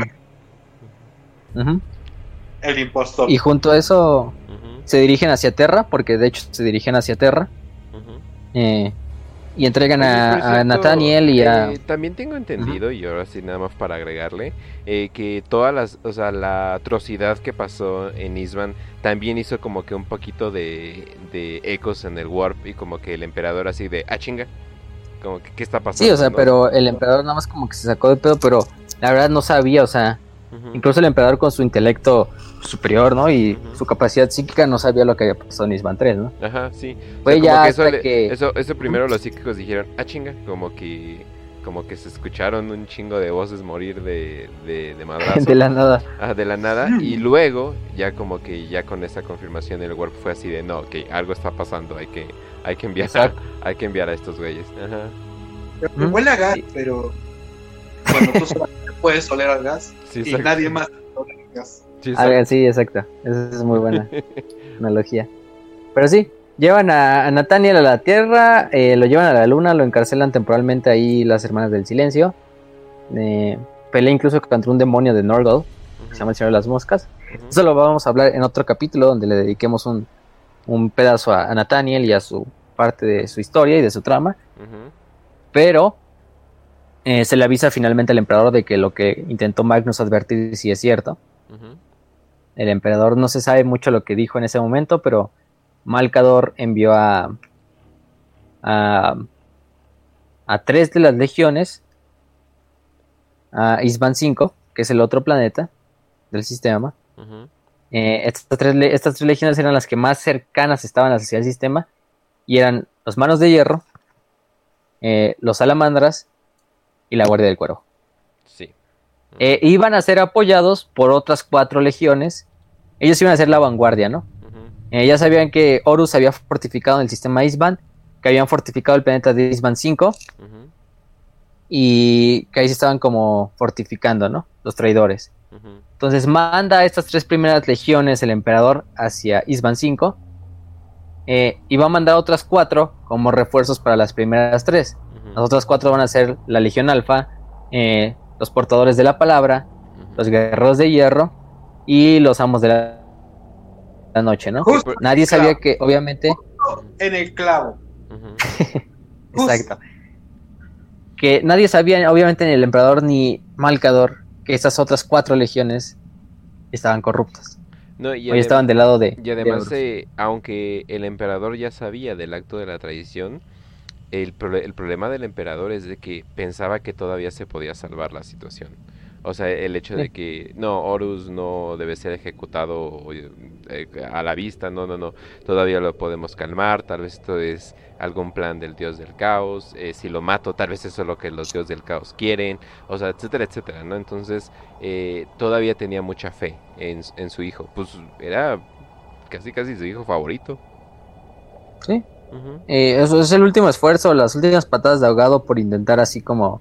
No, pues hay que No, no vayan a matar a Horus, tráiganlo arrestado, ¿no? Como si fuera Magnus, ¿no?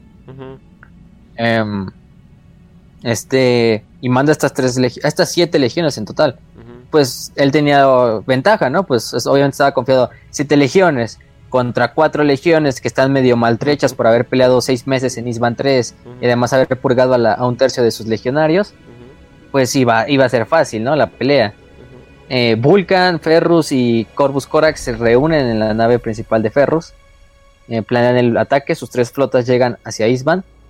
Estacionan sobre Isban 5, donde se habían fortificado ya los traidores. Empiezan a desembarcar sobre el planeta en un ataque relámpago, tanto con Thunderhawks contra cápsulas de desembarco.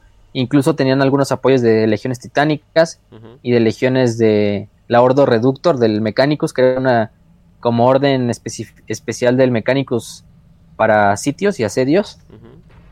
Eh, y, y son la punta de la lanza. Empiezan a empujar a los traidores que ya están fortificados en Isban 5, en lo que se llama la planicie de Urgal, que es una planicie gigante, donde se llevó la mayor parte de la batalla. Eh, los salamandras, los manos de hierro y los la guardia del cuervo fácilmente empiezan a empujar a los traidores hacia atrás. Ah, tanto a la guardia de la muerte, como a los hijos del emperador, como a los devoradores del mundo y a los hijos de Horus. Eh, incluso los primarcas, los tres primarcas están peleando junto a sus hijos. Eh, dentro de la batalla también del otro lado este, está Angron, está Mortarion y está Fulgrim. En el caso de Horus no estaba. Horus estaba solo viendo la batalla desde el espíritu vengativo. Eh, llaman a lo que sería la... La... Fulgrim eh, reta a Ferrus a un combate singular dentro de todo el caos que era la batalla. Pero imagínense una batalla titánica, o sea, estamos hablando de casi, eh, vamos a decirlo, 200.000 astartes de un lado y del otro lado quizás 120.000, vamos a ponerle, generoso. Eh, también regimientos del ejército imperial, legiones titánicas. Es una batalla en la que están muriendo, mientras un titán dispara su cañón de plasma a lo largo del campo de batalla, mueren miles de astartes, tanto de un bando como del otro. Eh, quizá los manos de hierro son los que más se llevan el, el golpe porque son los que están cargando más de frente, mientras que las salamandras y la guardia del cuervo están como haciendo por los flancos. Eh, y, mientras tanto Mortarion va matando con su, con su guadaña Astartes, Angron está luchando como Berserker entre todos los mar de Astartes, Vulcan está con su lanzallamas gigante y con su martillo así matando hordas de Astartes traidores. Ferrus igual con sus propias manos. Ferrus que ni siquiera llevaba armas, con sus propias manos estaba golpeando a Astartes y matándolos de un golpe. O sea, Ujú, es bastante épico. Sí, bueno, pero era Félix, o sea, son manos de hierro, Sí, literal. son manos de hierro y aparte es un primarca quien, quien está empuñando el brazo, ¿no? Exacto. Entonces ni un Astartes va a poder resistir eso. No por mucho, incluso un primarca le costaría trabajo, ¿no? Pero lo que pasa es que Fulgrim reta a Ferrus al combate. Los dos pelean en combate cuerpo a cuerpo. Ferrus había reforjado el arma que le había regalado a, a Fulgrim, la filo de fuego, creo que se llamaba la espada. Eh, mientras que Fulgrim llevaba la espada de los Lair. Están peleando los dos dentro de una colina, mientras los, sus guardias personales están peleando abajo, sus capitanes incluso también. Eh, y en ese momento es cuando eh, llegan las otras fuerzas de las demás cuatro legiones. Y Vulcan y, Corva, y Corvus Corax ya le habían dicho a Ferrus, vamos a hacer una retirada táctica en lo que nos reponemos, que nuestros hermanos de las otras cuatro legiones eh, continúen el ataque, ¿no? Ferrus, por su orgullo también de derrotar a su hermano Fulgrim, que ya era un traidor, ujú. dice no, y él carga junto a toda su legión hacia enfrente. Eh, mientras que Vulcan y, y Corvus también tienen que medio eh, atenerse y cubrir la retirada tanto de sus legiones como de las de los manos de hierro. Y en ese momento llegan las otras cuatro legiones, ¿no?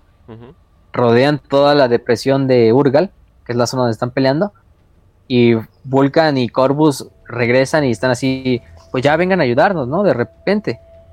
Pero en ese momento es cuando las cuatro legiones que están rodeando a las tres legiones empiezan a disparar. Tanto portadores de la palabra, como guerreros de hierro, como amos de la noche, como legión alfa, empiezan a disparar sobre los salamandras, sobre la guardia del cuervo, sobre los manos de hierro. Ujú. Ferrus se da cuenta de esto, del error que había cometido, de cómo están, todo el plan ya estaba fundamentado en hacerla como eh, que las legiones traidoras principales fueran una simple carnada.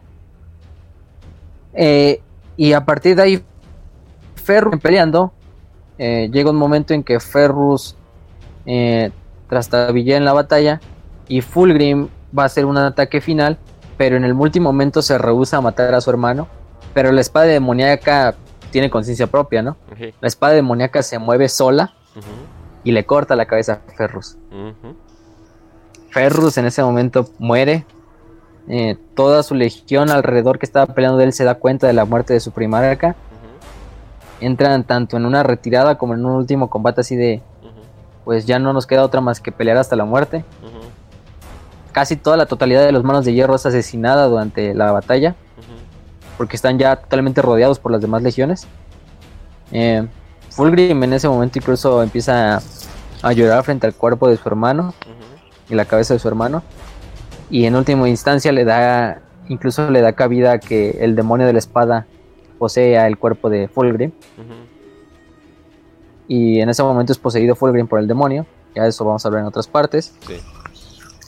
Pero eh, mientras tanto, las De salamandras, Las, de las ascensiones, ¿no? Digamos, ¿no? eh, los salamandras estaban resistiendo contra los guerreros de hierro y contra los devoradores de mundos.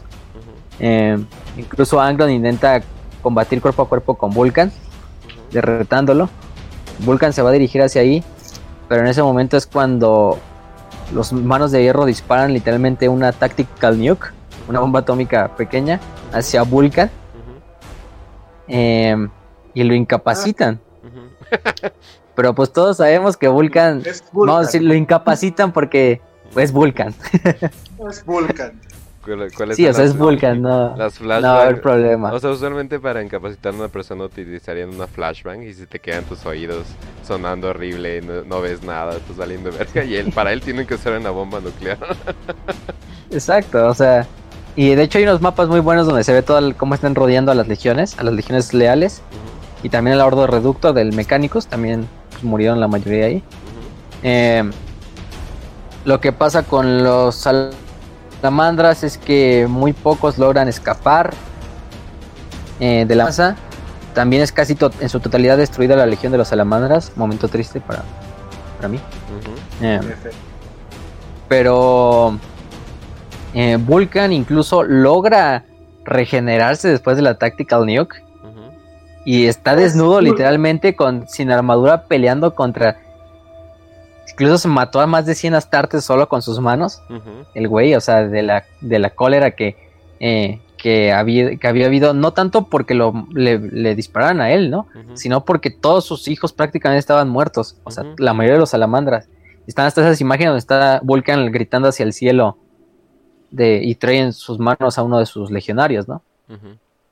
Eh, mientras tanto, eh, Corvus no alcanza a se separara de su hermano eh, y se encuentra frente a frente a Lorgar y a su legión de los portadores de la palabra. Eh, Lorgar, muy confiado, manda a sus Galborbak, que eran los estos marines poseídos, recordemos, a pelear contra contra contra Morta, eh, digo, contra Mortarion, eh, contra Corvus y contra su legión. Él, él muy creía que fácilmente sus, estos Marines poseídos iban a superar a un Primarca, ¿no? Pero No. obviamente no, es Corvus. Y Corvus en ese momento eh, masacró a todos los Galborbak, a la mayoría de los Galborbak. Ujú. Incluso casi mata a Argeltal, que es como el hijo más querido de, de Lorgar. Y Lorgar no tuvo otra más que intervenir en la batalla, ¿no? Pero a Lorgar le dan una putiza. sí. Vamos a dejarlo. Vamos a dejarlo así porque eso es ser generoso. Corvus casi mata a Lorgar. Eh, entra en una batalla muy rápida en la cual Lorgar va muy confiado, ¿no? O sea, de soy Lorgar, ¿no? Soy un primarca también. Corvus en ese momento también en- este, enojado por la muerte de sus legionarios, cae contra Lorgar, lo, lo vapulea, incluso le, le entierra las garras, le rámpago en el estómago y casi le saca los intestinos. Iba justo a darle el golpe final a Lorgar. Y es en ese momento en que llega este Conrad Kurz. Y la sola presencia de Conrad Kurz es suficiente para que Corvus Corax, o decir, no se, no, no se espanta, pero sí siente como cierta repulsión a pelear contra Conrad. Él sabía que si peleaba ahí contra Conrad no iba a salir vivo de ahí. Entonces deja eh, sin matar a Lorgar. Incluso Conrad se burla de Lorgar, ¿no? De eh, nada más viniste casi casi a, a morirte aquí frente a, frente a Corvus. Esta es la última vez que te voy a salvar. y eso sí es un golpe en el ego a, a Lorgar.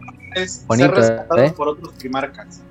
La historia completa de Lorgar es soy rescatado por otros primarcas. Básicamente. Angron, ¿Sí? Conrad.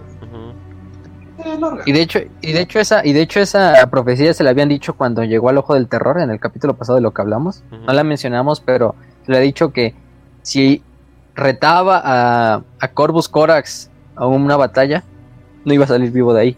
Y no escuchó. Pero Lorgar con su ego también muy grande que tiene después de haber caído ante el caos, pues le valió y es casi lo que le pasa, ¿no? Eh, finalmente a este Volcan queda tan incapacitado que Conrad Kurz lo secuestra y se lo lleva a su nave principal para torturarlo. Ujú, Eso vamos a hablar de todo lo que pasó con eso después eh, en otros episodios. Y Corvus lo que hace es hacer un- una retirada hacia las montañas, ¿no? Hacia las montañas de Isban 5. Sí. Eh, su legión fue la que menos perdió en la batalla, por decirlo entre comillas, de los prácticamente, vamos a decir, tenían 30.000 efectivos, solo sobrevivieron 3.000 guardias del cuervo. Entonces, un, un 9 de cada 10 guardias del cuervo murieron dentro de la batalla de Isban 5. Sí. Y de hecho es, eso es algo que persigue a Corvus. O sea, ¿sí? toda la historia siguiente de, de Corvus es esto es mi error y tengo que pagar mi, por mi error. Y por eso se- ya vamos a platicar de eso, pero es una historia casi epopeya de cómo Corvus intenta reponer su error de Ajá. perder a casi la totalidad de su legión. Sí, porque. Sí, y o sea, ni siquiera ni siquiera Ferrus y los, bueno, Ferrus estaba muerto, ¿no? Ni siquiera los manos de hierro ni los salamandras estaban Y tan qué bueno que la mencionan. O sea, obviamente estaban cuando- traumatizados. Cuando mencionan la, la rebelión de Horus, eh, la, perdón, la herejía de Horus, eh, siempre mencionan, no, pues esto es como un paraíso perdido en ciencia ficción. Y así de, no, perdón, esto es mil veces mejor. He leído Paraíso Ajá. Perdido y esto es mucho mejor y, y tiene una profundidad de personaje mucho más cabrón todavía. Entonces, chingue su madre, Miller o quién sabe, John Miller. Mil- el Milton, El- ah, Milton. John eso. Milton. Ajá. Bueno, ajá. Entonces, Pero sí, o sea, la guardia queda totalmente devastada. Algunos salamandras y algunos guardias del cuervo y algunas manos de hierro logran escapar con ciertas de sus lanzaderas que quedaron intactas. Muy pocas, obviamente otras son derribadas cuando están eh, eh, apenas eh, despegando.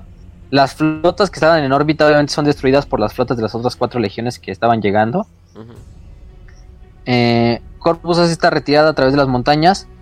No me acuerdo cuánto tiempo duró la retirada, pero sí fueron unas cuantas semanas o incluso meses después de la batalla principal.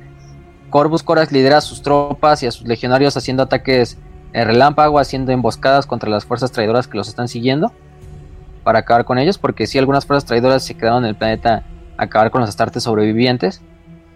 Eh, finalmente lo que pasa es que ya se encuentran en un callejón sin salida, en una zona del planeta, y dicen, pues vamos a ver aquí nuestro last stand, ¿no? O sea, Corvus junto a sus 3.000 legionarios eh, ya no nos queda de otra. Y quien iba cargando del otro lado era Angron y sus devoradores de mundos. ujú. Después decía, pues de aquí no vamos a salir vivos. Aunque peleamos con todo nuestro, nuestro, nuestro poder, ¿no? Hay que hacer aquí la stand. Pero en ese momento llega una nave de la Guardia del Cuervo al sistema. Hace un ataque orbital sobre las fuerzas de Angron y sobre sus devoradores de mundos y los logra eh, repeler. Y lo que es el primer capitán de la Guardia del Cuervo, eh, no me recuerdo el nombre, eh, hace una evacuación completa del- de, la- de los legionarios que están en la Guardia de- en el planeta. Corax junto a los 3.000 sobrevivientes logran escapar en lanzaderas hacia la nave. Y este capitán era uno de los capitanes que había dejado este Corvus Corax en el planeta. Una vez que... eh, de hecho dejó cuatro capitanes, si no mal recuerdo, en Deliverance. Porque obviamente era como una forma de pues, guarnición de la legión. Dejarlos en el planeta natal. Entonces sí hubo... eh, estas últimas, estas fuerzas que dejó en Deliverance lograron escuchar la advertencia y llegar rápido a Isban para evacuar a lo que quedaba de la Guardia del Cuervo. En ese momento es cuando la Guardia del Cuervo ya evacuó completamente el planeta y por eso es la Legión que entre comillas perdió menos de la de la de la batalla, pero pues perdió casi eh, nueve décimas partes de su legión, entonces no podemos decir que salió ilesa, obviamente. O sea, ya ni siquiera los decimaron, o sea, Sí, es, o sea. es lo opuesto a decimar, nada más. Es, una, es una decimación inversa. ¿no? inversa, exacto. Sí, no. Sí, o sea. Eh, a partir de ahí lo que va a pasar con Corvus lo vamos a hablar después. Pero va a regresar a su planeta Deliverance y va a regresar con el emperador para intentar reforzar a su legión. Los manos de hierro logran escapar también muy pocos eh, a bordo de unas cuantas naves. Y, con una y lo que va a pasar es que- baja. Sí. Y lo que va a pasar es que los pocos sobrevivientes que queden tanto de, de la guardia, de los salamandras y de los manos de hierro van a organizar una, una fuerza chiquita llamada las legiones destrozadas, Shattered Legions, como quieran decirle, em, al mando de un de un de un capitán de los manos de hierro llamado Shadrach Meduson, que va a adoptar ese nombre de Meduson y va a reforjar estas, estos pocos sobrevivientes de Isman 5 como una fuerza que va a seguir peleando contra las fuerzas traidoras, pero desde detrás de las líneas enemigas. Como son una fuerza pequeña de Astartes, tanto de las salamandras como de la Guardia del Cuervo, como de las manos de hierro, pues qué mejor que luchar desde atrás, ¿no? A las fuerzas mayoritarias de, la, de los traidores que se van a dirigir hacia, hacia Terra, ¿no? Eh, y eso es lo que. Eso también tiene unas buenas historias en la herejía de Horus, pero los pueden encontrar como los, las Shattered Legions, Sí. legiones destrozadas o legiones rotas, como quieran decirle. Em, y a partir de ahí va a haber una celebración en Isban 5 de las fuerzas traidoras. Todos los primarcas traidores se reúnen, de hecho, en Isban 5. Hacen como un. Hacen un conclave, de hecho, por así decirlo. Vamos a ponerle un nombre. Em, hacen este conclave. Lo que pasa es que Horus ya, obviamente, les cuenta el plan. Eh, hacen otro meeting, de hecho, en, sobre el espíritu vengativo, en la cual están reunidos todos los primarcas, excepto Magnus, pero Magnus está presente por medio de una como presencia psíquica, ¿no? Es como si fuera un holograma. Pero hay elementos de todas las legiones traidoras. Eh, y de hecho es aquí en esta parte de la del cónclave donde el capitán Gabriel Sevatar de los Amos de la Noche va a decir la famosa frase que se va a quedar para la eternidad de la guerra entre el Imperio y el Caos de muerte al falso emperador, death to the false emperor. Y a partir de ahí ese, ese death to the false emperor va a ser un lema que van a decir las fuerzas traidoras durante toda la herejía, e incluso 10.000 años después. O sea, como decía Kench de la de The Let the Galaxy Burn, Ujú. junto a la de Death to the False Emperor son dos frases que se vuelven eh, icónicas para las fuerzas traidoras, ¿no? Así La de muerte al falso emperador o muerte también incluso dicen muerte al, al cadáver del Emperador. emperador, ¿no? De Corpse Emperor. Ajá, al emperador cadavérico. Ya después, ¿no? Sí, después, cuando ya, ya acaba la herejía, pero ahí es cuando se entona por primera vez esta frase de Death to the False Emperor por un capitán de los amos de la noche. Y pues para finalizar con lo de Isban 5, eh, cabe recalcar que, o sea, Horus al final del día, creo que incluso Isban 3 y que Eisenstein escapara le jugó a favor, porque acabó de golpe con tres legiones, mató a uno de sus hermanos, quizá uno de sus hermanos más fuertes que era Ferrus. Sí. Vulcan quedó incapacitado, incluso quedó desaparecido en acción. Eh, y Corus pues quedó con una legión de tanto, solo 3.000 astartes. No iba a poder pasar mucho y hacer mucho por lo que quedaba de la herejía, ¿no? Los grandes poderes que todavía quedaban eran los puños imperiales, los ángeles sangrientos, los ultramarines, los ángeles oscuros, los lobos espaciales, pero a su, a su paso esos iban a acabar, ¿no? Eh, iba a haber tanto problema. Eh, y hay que hablar un poquito ya de las otras tres primarcas que no hablamos. Conrad Kurz, Conrad Kurz obviamente recordemos que había destruido su propio planeta, Nostramo, Ujú. no tenía muchas buenas relaciones con el emperador que digamos, entonces cuando se unió con Horus eh, no hubo tanto problema porque a ya la verdad no le importaba ni siquiera el imperio, ni siquiera sus legionarios. Exacto. Como ya lo dijimos, Conrad incluso odiaba a sus propios hijos. Entonces simplemente él veía otra forma de llevar una justicia, su justicia medio distorsionada también de, de Conrad a la galaxia. Eh, por otra parte, Perturabo había acabado con una rebelión en su planeta natal, no limpia, pero había asesinado a toda la población del planeta. Entonces, tanto para no evitar que el emperador lo castigara, como lo que había hecho con Conrad, eh, se unió a Horus, porque Horus le había prometido de que a él no le iba a importar eso de que había acabado con todo su planeta. Y además, obviamente, Perturabo tiene esta, esta rivalidad con- que todos conocemos contra Rogal Dorn, ¿no? Sí. Eh, que era, incluso decía, un hijo favorito del emperador, ¿no? Eh, medio autista este Perturabo y ya sabemos sus causas, pero pues ahí está. Sí, Y las causas más curiosas, ajá, Ahí vamos. Ajá. las causas más curiosas son las de Alfarius y de Omegon. Que en última instancia, durante Que una parte de son una los campaña, primarca- los primarcas gemelos, Gemelos. son expertos en la subversión, en el subterfugio, y son tan buenos que la gente piensa que es un primarca, pero en realidad son dos, son gemelos. Ajá, de hecho. Eh, Y para toda la audiencia que está a punto de hacer un mind exploding, estamos hablando de la Legión Alfa. Esto es normal cuando estás hablando de la Legión Alfa, ¿ok? Sí. Sí, dejarlo todo entre comillas, no saber qué pasó. Entonces, no se extrañen de que no sabemos si esto está confirmado al 100%. Pero con lo que pasa con la Legión Alfa es que entraron en contacto con la Cábala, que era una organización mm, alienígena, Xenos, en la cual había bastantes especies. De hecho, se nos nombra que había más de 200 especies Xenos. Ujú. Eldar, humanos, todo, de todo tipo. Eh, que estaba especializada en pelear contra el caos. Estaba en una guerra secreta contra el caos desde hace mucho tiempo. Sí. Miles de años incluso antes del imperio. Eh, se le dan a Alfarius dos alternativas. Unirse al lado de su padre y dejar que, eh, que el imperio gane. Pero a la larga el imperio va a decaer en lo que ya todos conocemos como el imperio de, de la humanidad. Eh, y va a seguir alimentando a los dioses del caos con más tiempo por el sufrimiento en general que va a pasar en el milenio 41, ¿no? Y en los milenios posteriores.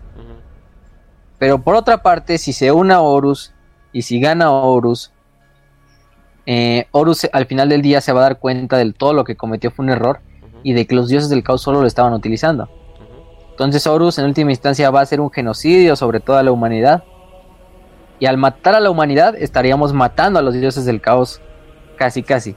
Porque ya no habría ninguna especie mayoritaria que les diera alimento psíquico en la, en la galaxia, ¿no? Entonces, digamos que Alfarius se une a Horus para seguir siendo leal, de cierta forma, Exacto. para seguir manteniendo el Legión bien Alfa. final para la humanidad. Ujú. De Legión hecho- Alfa. Pero es la Legión Alfa, entonces De hecho, su- ya sabemos que con la Legión Alfa no pasa nada. De hecho, cuando cargan a la guerra o dicen Hydra Dominatus, porque su, su, ¿qué le podríamos decir? Su sigilo, su símbolo es una Hydra. O Ajá. dicen por el emperador. Y es como, ah, chinga. Sí, o sea, es lo- o ah, chinga. O sea, y esto, ya estamos hablando o- después de la traición full. Y, o sea, imagínate que estás peleando con ellos y con el emperador. Y que, ¿qué? ¿Cómo? ¿Cómo que emperador? Sí. Se supone que es, Es un- una burla. Es un, es un por el emperador, pero tú eres el emperador, sí. Pe- Pero entonces estás alabando al emperador que odias, sí. E- Es la Legión sí, Alfa. es que es algo raro. Sí, o Es la Legión Alfa, no o es burla o es un subterfugio para admitir que todavía están trabajando para el emperador, pero de manera que estás diciendo como una... O sea, e- están trabajando en demasiados niveles para, para mi gusto. la Más grandioso que existe en el milenio 41. Ujú. Así yo lo Bueno, sí, también recuerden, también recuerden que muchos, que la Legión Alfa también como muchas otras legiones se disolvió después de la herejía.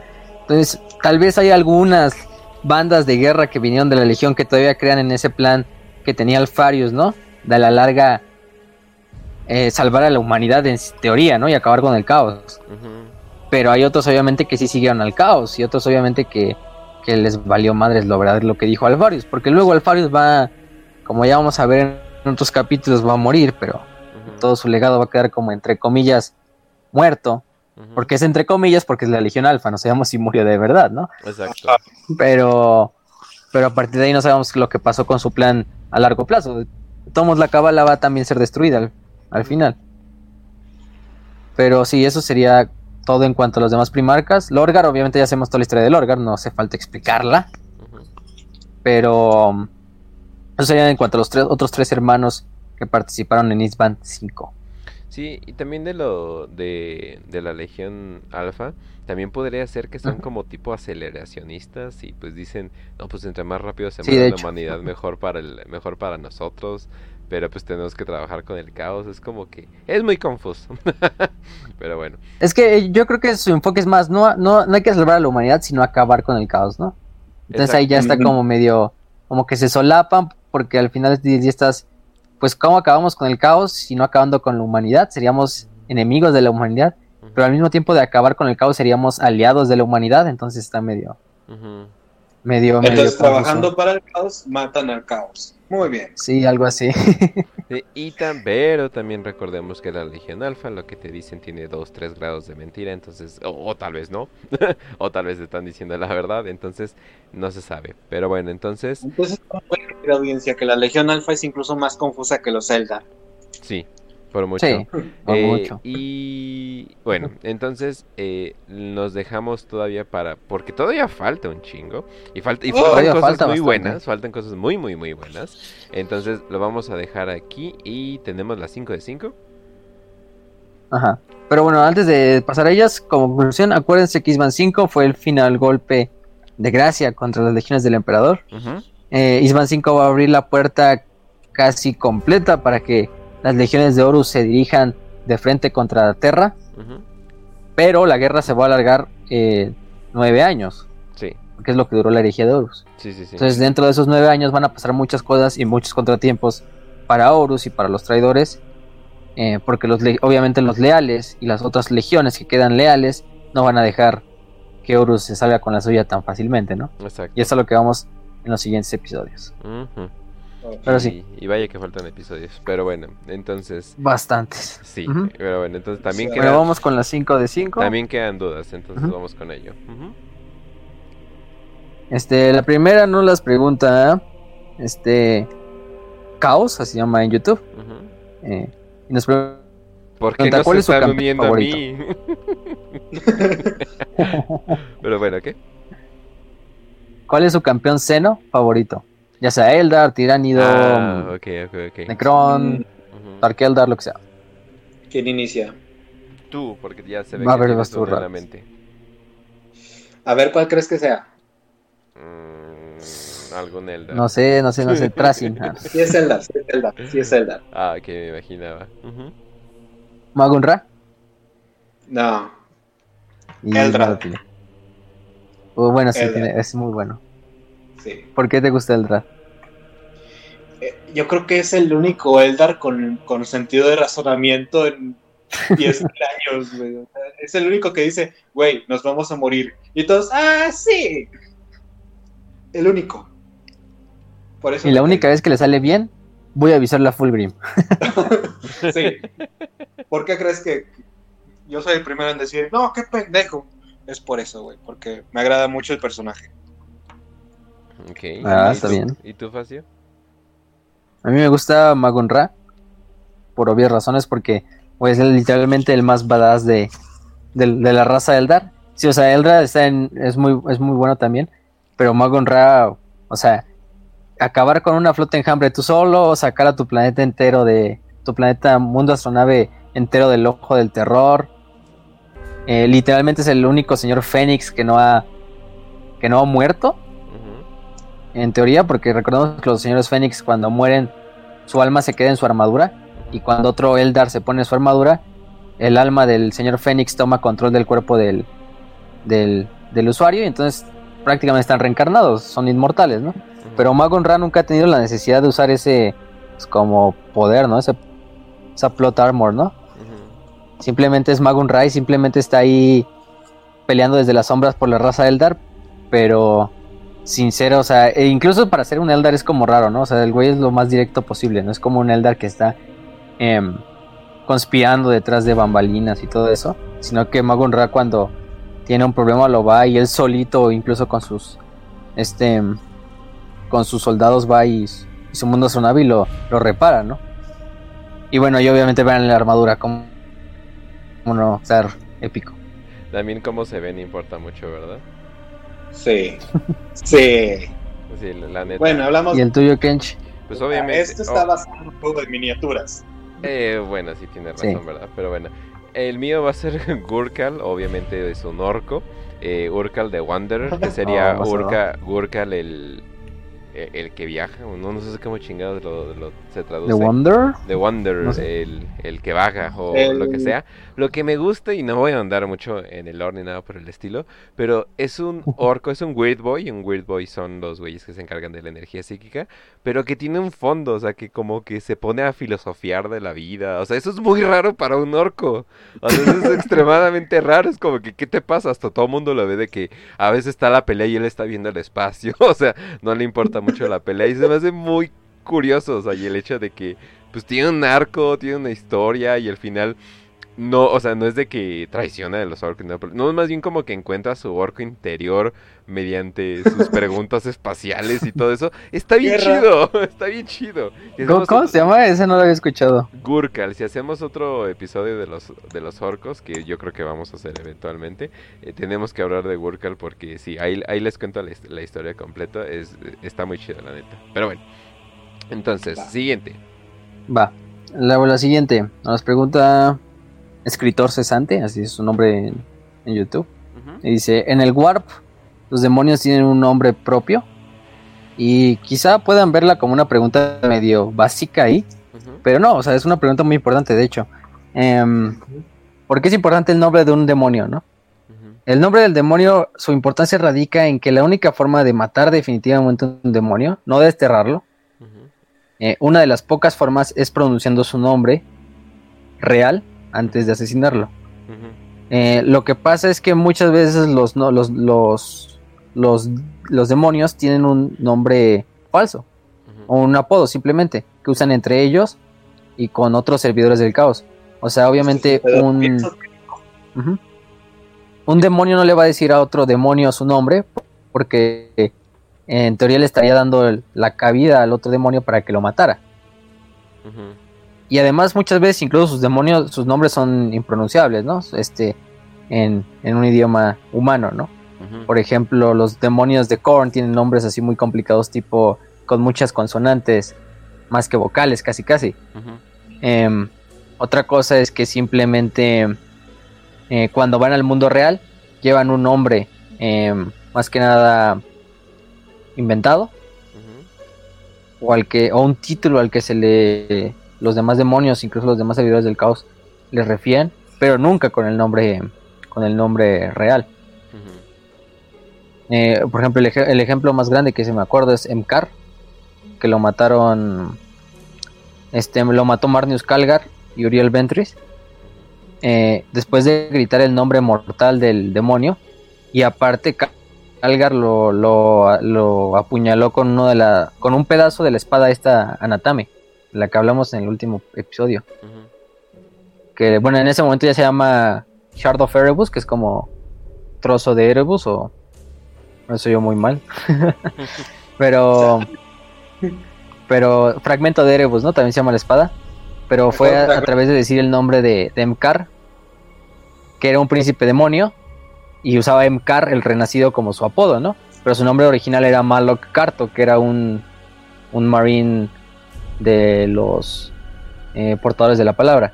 Entonces, a través de esa pronunciación de su nombre real, finalmente el demonio murió definitivamente, no, no reencarnó en la, en la disformidad como lo hacen los demás demonios. Así es. Sí. Y en eso radica la importancia de esto. No, pues Bueno, pero la segunda. No. No, pues no me la sabía para nada, entonces perfecto. A ver, ¿qué más? Brandon Puga, Brandon Puga, perdón, o Punga, no sé cómo se llama. En YouTube Puga, dice, creo, ¿no? eh, ¿cuál es Puga? Ajá. ¿Cuál es la opinión de los senos sobre el emperador de la humanidad? Depende qué senos, ¿verdad? Híjole. Pero De- bueno, no sé, los orcos orcos... dicen Dios de la bueno, guerra. sí, exacto, o sea, los orcos lo ven como un dios de la guerra, lo, lo cual lo es, lo respetan, así que le- el Big Humi, como le dicen.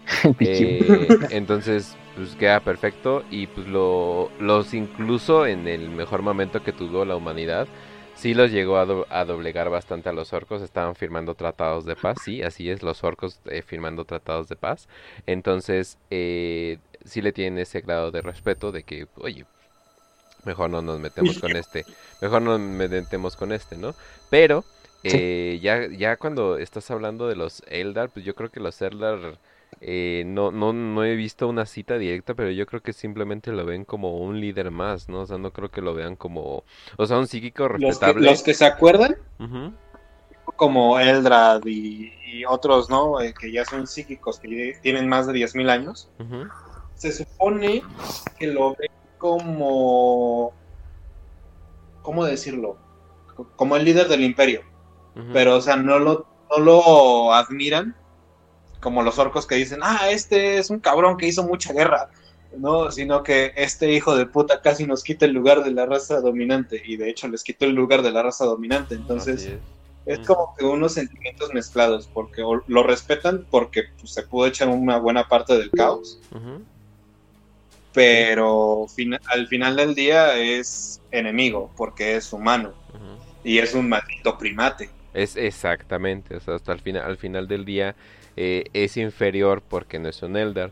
Eh, los, Ajá. los Tau le tienen un completo terror porque no entienden absolutamente nada de lo que está haciendo, no entienden nada del Warp, no entienden por qué chingados eh, los quieren exterminar y, y en especial porque los Tau, eh, bueno, en su época de crecimiento no estuvieron cuando eh, el emperador estaba vivo y coleando, ¿no? Entonces como que nada más lo tienen como este pues, literal cadáver, ¿no? Y De hecho, en el juego de... ¿Cómo se llamaba? Ay, el de estrategia, ya no, ya no me acuerdo puta, el nombre. un juego de estrategia de Warhammer, por favor, dame. Dawn of War, so- Dawn of ahí War. aparece un diálogo entre los Eldar, digo, entre los Tau y el Imperio de la Humanidad. Y el- los literalmente dicen, esa religión es de maldad y destrucción absoluta, no tiene nada que ver con el bien eh, de todos, el gran, el gran bien. good. Ajá, o sea, como que están completamente aterrados, entonces pues sí, o- obviamente, obviamente no les va a agradar. Lamentablemente contactamos a la oficina de asuntos exteriores de Tiránidos, pero nada más nos llegó un sándwich eh, todo extraño, entonces no sabemos qué quiere decir. Pero pues bueno, gracias a los tiránidos por contactarnos. Obviamente los tiránidos no tienen ni puta idea. No, no hay mucha opinión que digamos de los tiránidos, ¿no? Ellos van a decir gran luz. No, o sea, pero Y tiene razón, o sea, para la mayoría de los senos, eh, el emperador simplemente sería la- el, el verdugo principal. O sea, sería un terror absoluto. O sea, ¿por qué? Porque vienen y te matan y te destruyen y te quitan tus planetas. Obviamente tú lo verías como un terror absoluto. O sea, y aparte este güey sabe lo que piensas y la madre, pues no, entonces está cabrón. Y sí, sí, obviamente los tiranos no tienen ninguna opinión. Y luego Los te das cuenta de... igual. Sí, también los necrones. Bueno, quizá Tracing tal vez piense que el emperador es la pieza más importante que puede incluir en su colección, ¿no? Exacto. Ah. Imagínate. Sí, sí, sí. Uf. Pero eh, sí, los, los necrones pues simplemente ven al emperador como Ah. el, el, el- Ah, el rey de estos changos. sí, El es rey de estos changos que están... Estos güeyes han galaxia. visto imperios más grandes a, a- a todavía Ajá. caer. Entonces dicen, no, pues como este, cómo este imperio no va a caer si ya hemos visto cosas mucho mayores caer, ¿no? Sí, Pero bueno. pero sí. Eso sería en cuanto a esa pregunta. Eh, la otra es Adrián Rubalcaba en Facebook nos dice... eh, ¿Hay algunas historias canon fuera de la Vía Láctea o que se lleven a cabo en otra galaxia? Uy, no que yo sepa. Yo, yo lo que tengo No, entendido es que como que todo- yo sepa tampoco.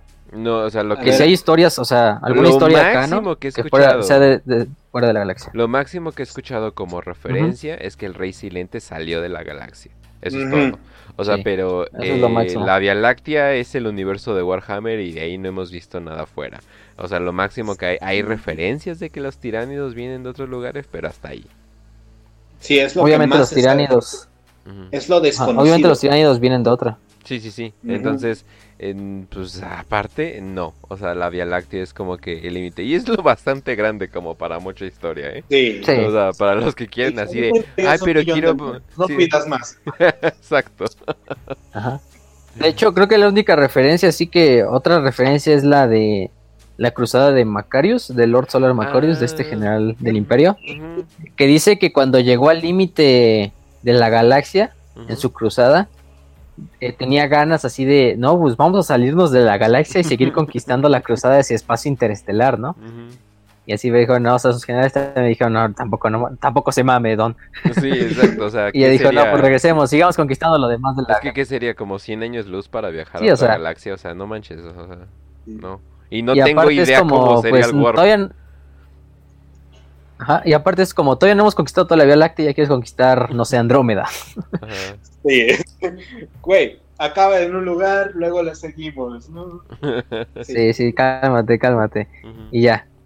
Bueno, y la, la última pregunta son, de hecho eran dos preguntas, pero son casi iguales, entonces las junté. Ah. Tanto de escritor cesante y de Lev Viveros en Facebook. Y bueno, tienen algunas teorías de por qué purgaron a los primarcas, pues a los primarcas perdidos. ¿Y cuál es la referencia así como, o sea, sabemos que Rus participó activamente dentro de esta purga? Ok, de, ese- de la segunda parte tú te encargas de la primera. Yo tengo la teoría Sí. eh, de que una estaba tan pinche defectuosa que los tenían que matar. Y si nos queremos ir a pinches teorías locas, otra eh, sigue viva, pero está al servicio del emperador encubierto. O sea, eso podría, eso podría ser otro- otra opción, porque recordemos que esto, eh, los mandatos fueron, fueron borrados directamente eh, del emperador y por eh, el imperio. Entonces yo tengo la teoría que pudiera ser eso, pero ah, bien, bien, es uno de los más grandes misterios de Warhammer. Entonces está bien cabrón Sí. responder. Ajá. Sí. Yo, yo voy a pasar de responder esto, de verdad, porque no quiero decir pendejada por decir pendejada aquí. Ah, uh, Pero sí. Bueno, y de, y de Rus, algo certeros a esos primarcas. Podrían ser Rosita Fresita y este la abejita de B-Movie y nosotros no lo- solamente hasta que Games Workshop lo diga.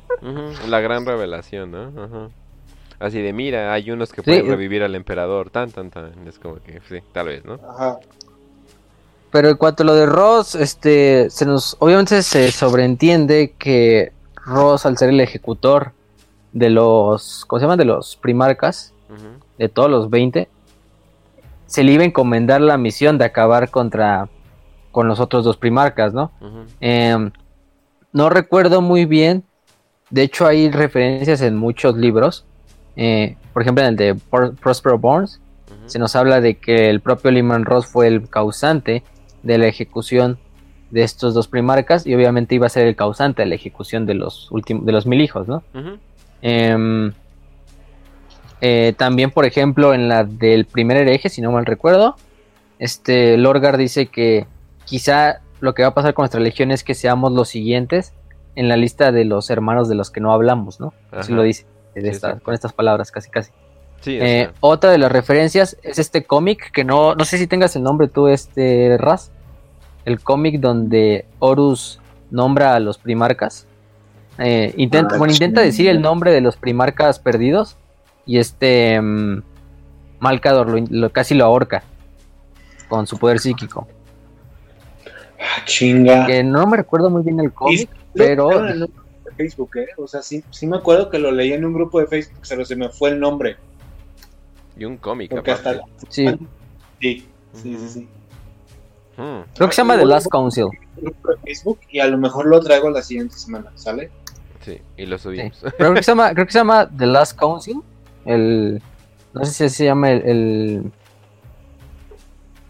el cómic. Ah, no, ese es un libro pequeño. Pero bueno, no importa. Es un, es un cómic donde Horus intenta hablar sobre lo, lo que le había pasado a los demás eh, primarcas, los primarcas perdidos.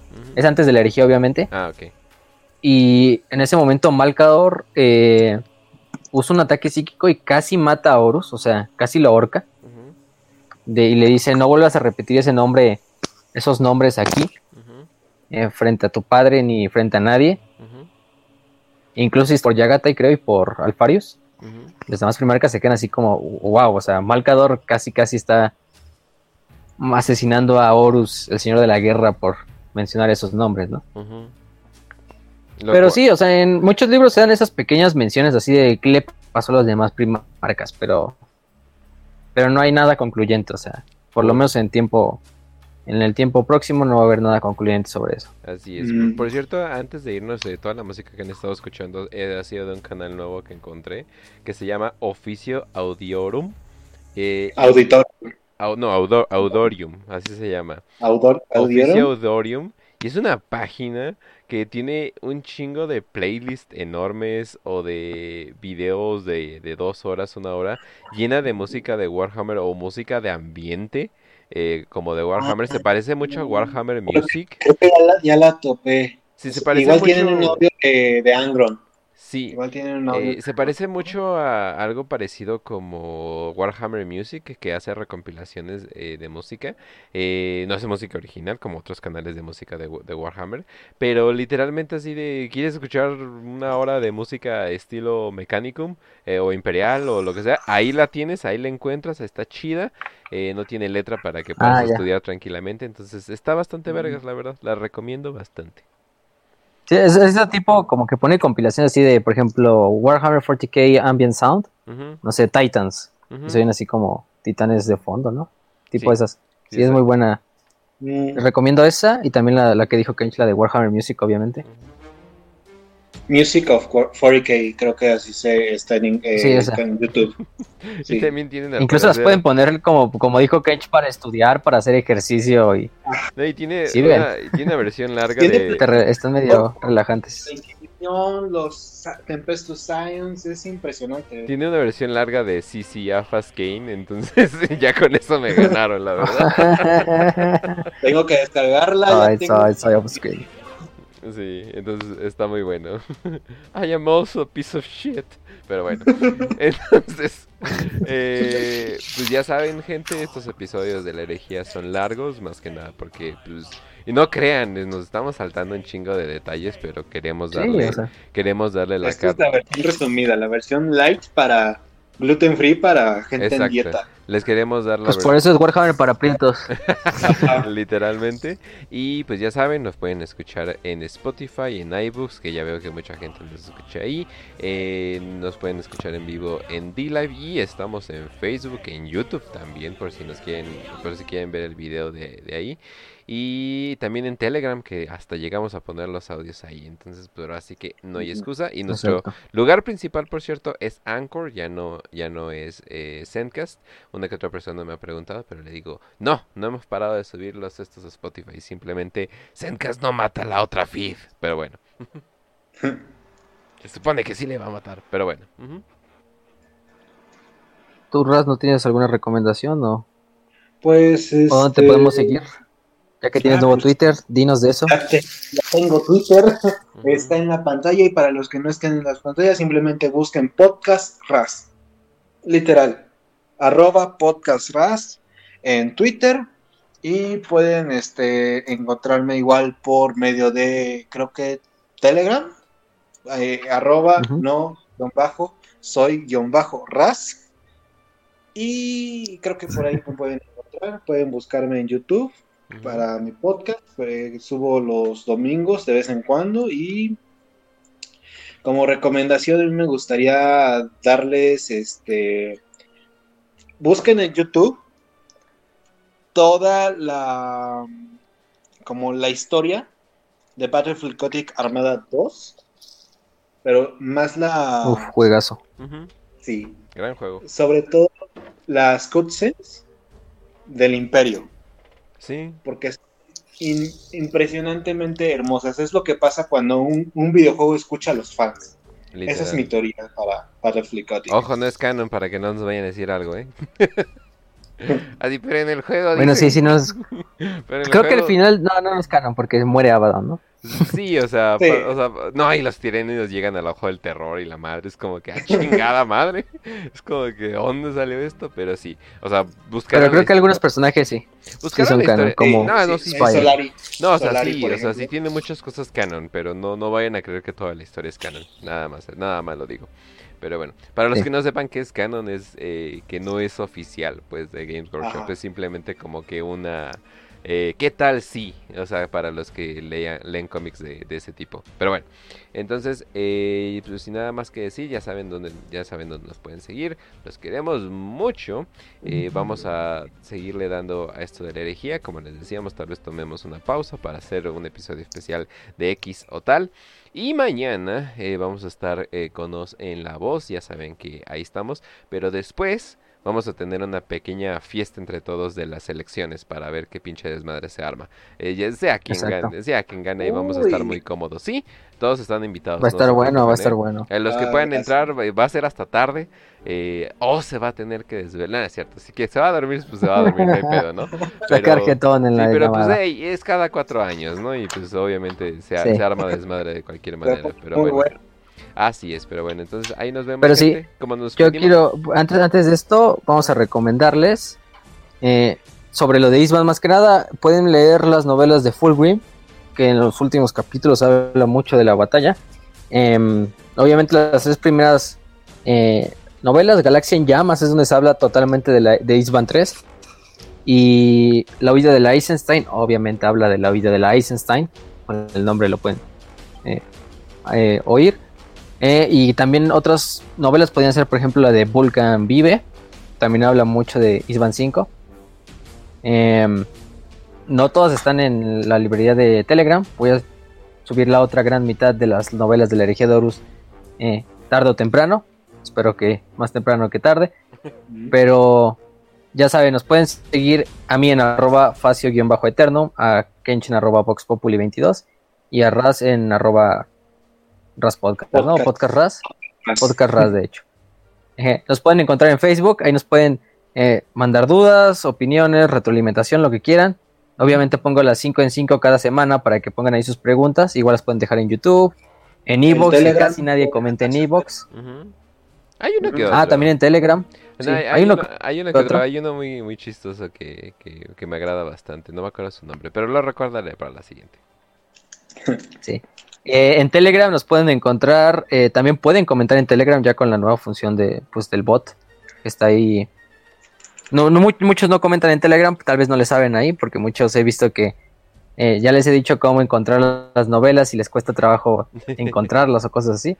Simplemente pongan en su teléfono, se van hasta los tres puntitos de hasta arriba, le ponen ahí, le ponen en buscar en la lupa y ahí ponen hashtag novelas y ya les deberían de salir toda la lista de novelas que hemos subido, eh, cómics, eh, novelas cortas, historias cortas, novelas gráficas, hay entre todo, ¿no? Sí, también si están en desktop se pueden ir al canal, archivos, pero eso, creo que eso es más complicado todavía. Entonces mejor así lo dejamos. Ah, sí, ya, lo vi, ya lo vi aquí, se llama Un saludo a Cagatinga Somero, que siempre está comentando en lo Evox. sabía. Ese, ese me agrada bastante. Sí. Este, un saludo a él, porque siempre está comentando en Evox y creo que es de las gentes más leales en, en Evox, que también está creciendo muy bien. Eh, recuerden Anchor, ya no estamos en, en Zencas ni nada de eso. Eh, también nos pueden encontrar en Spotify.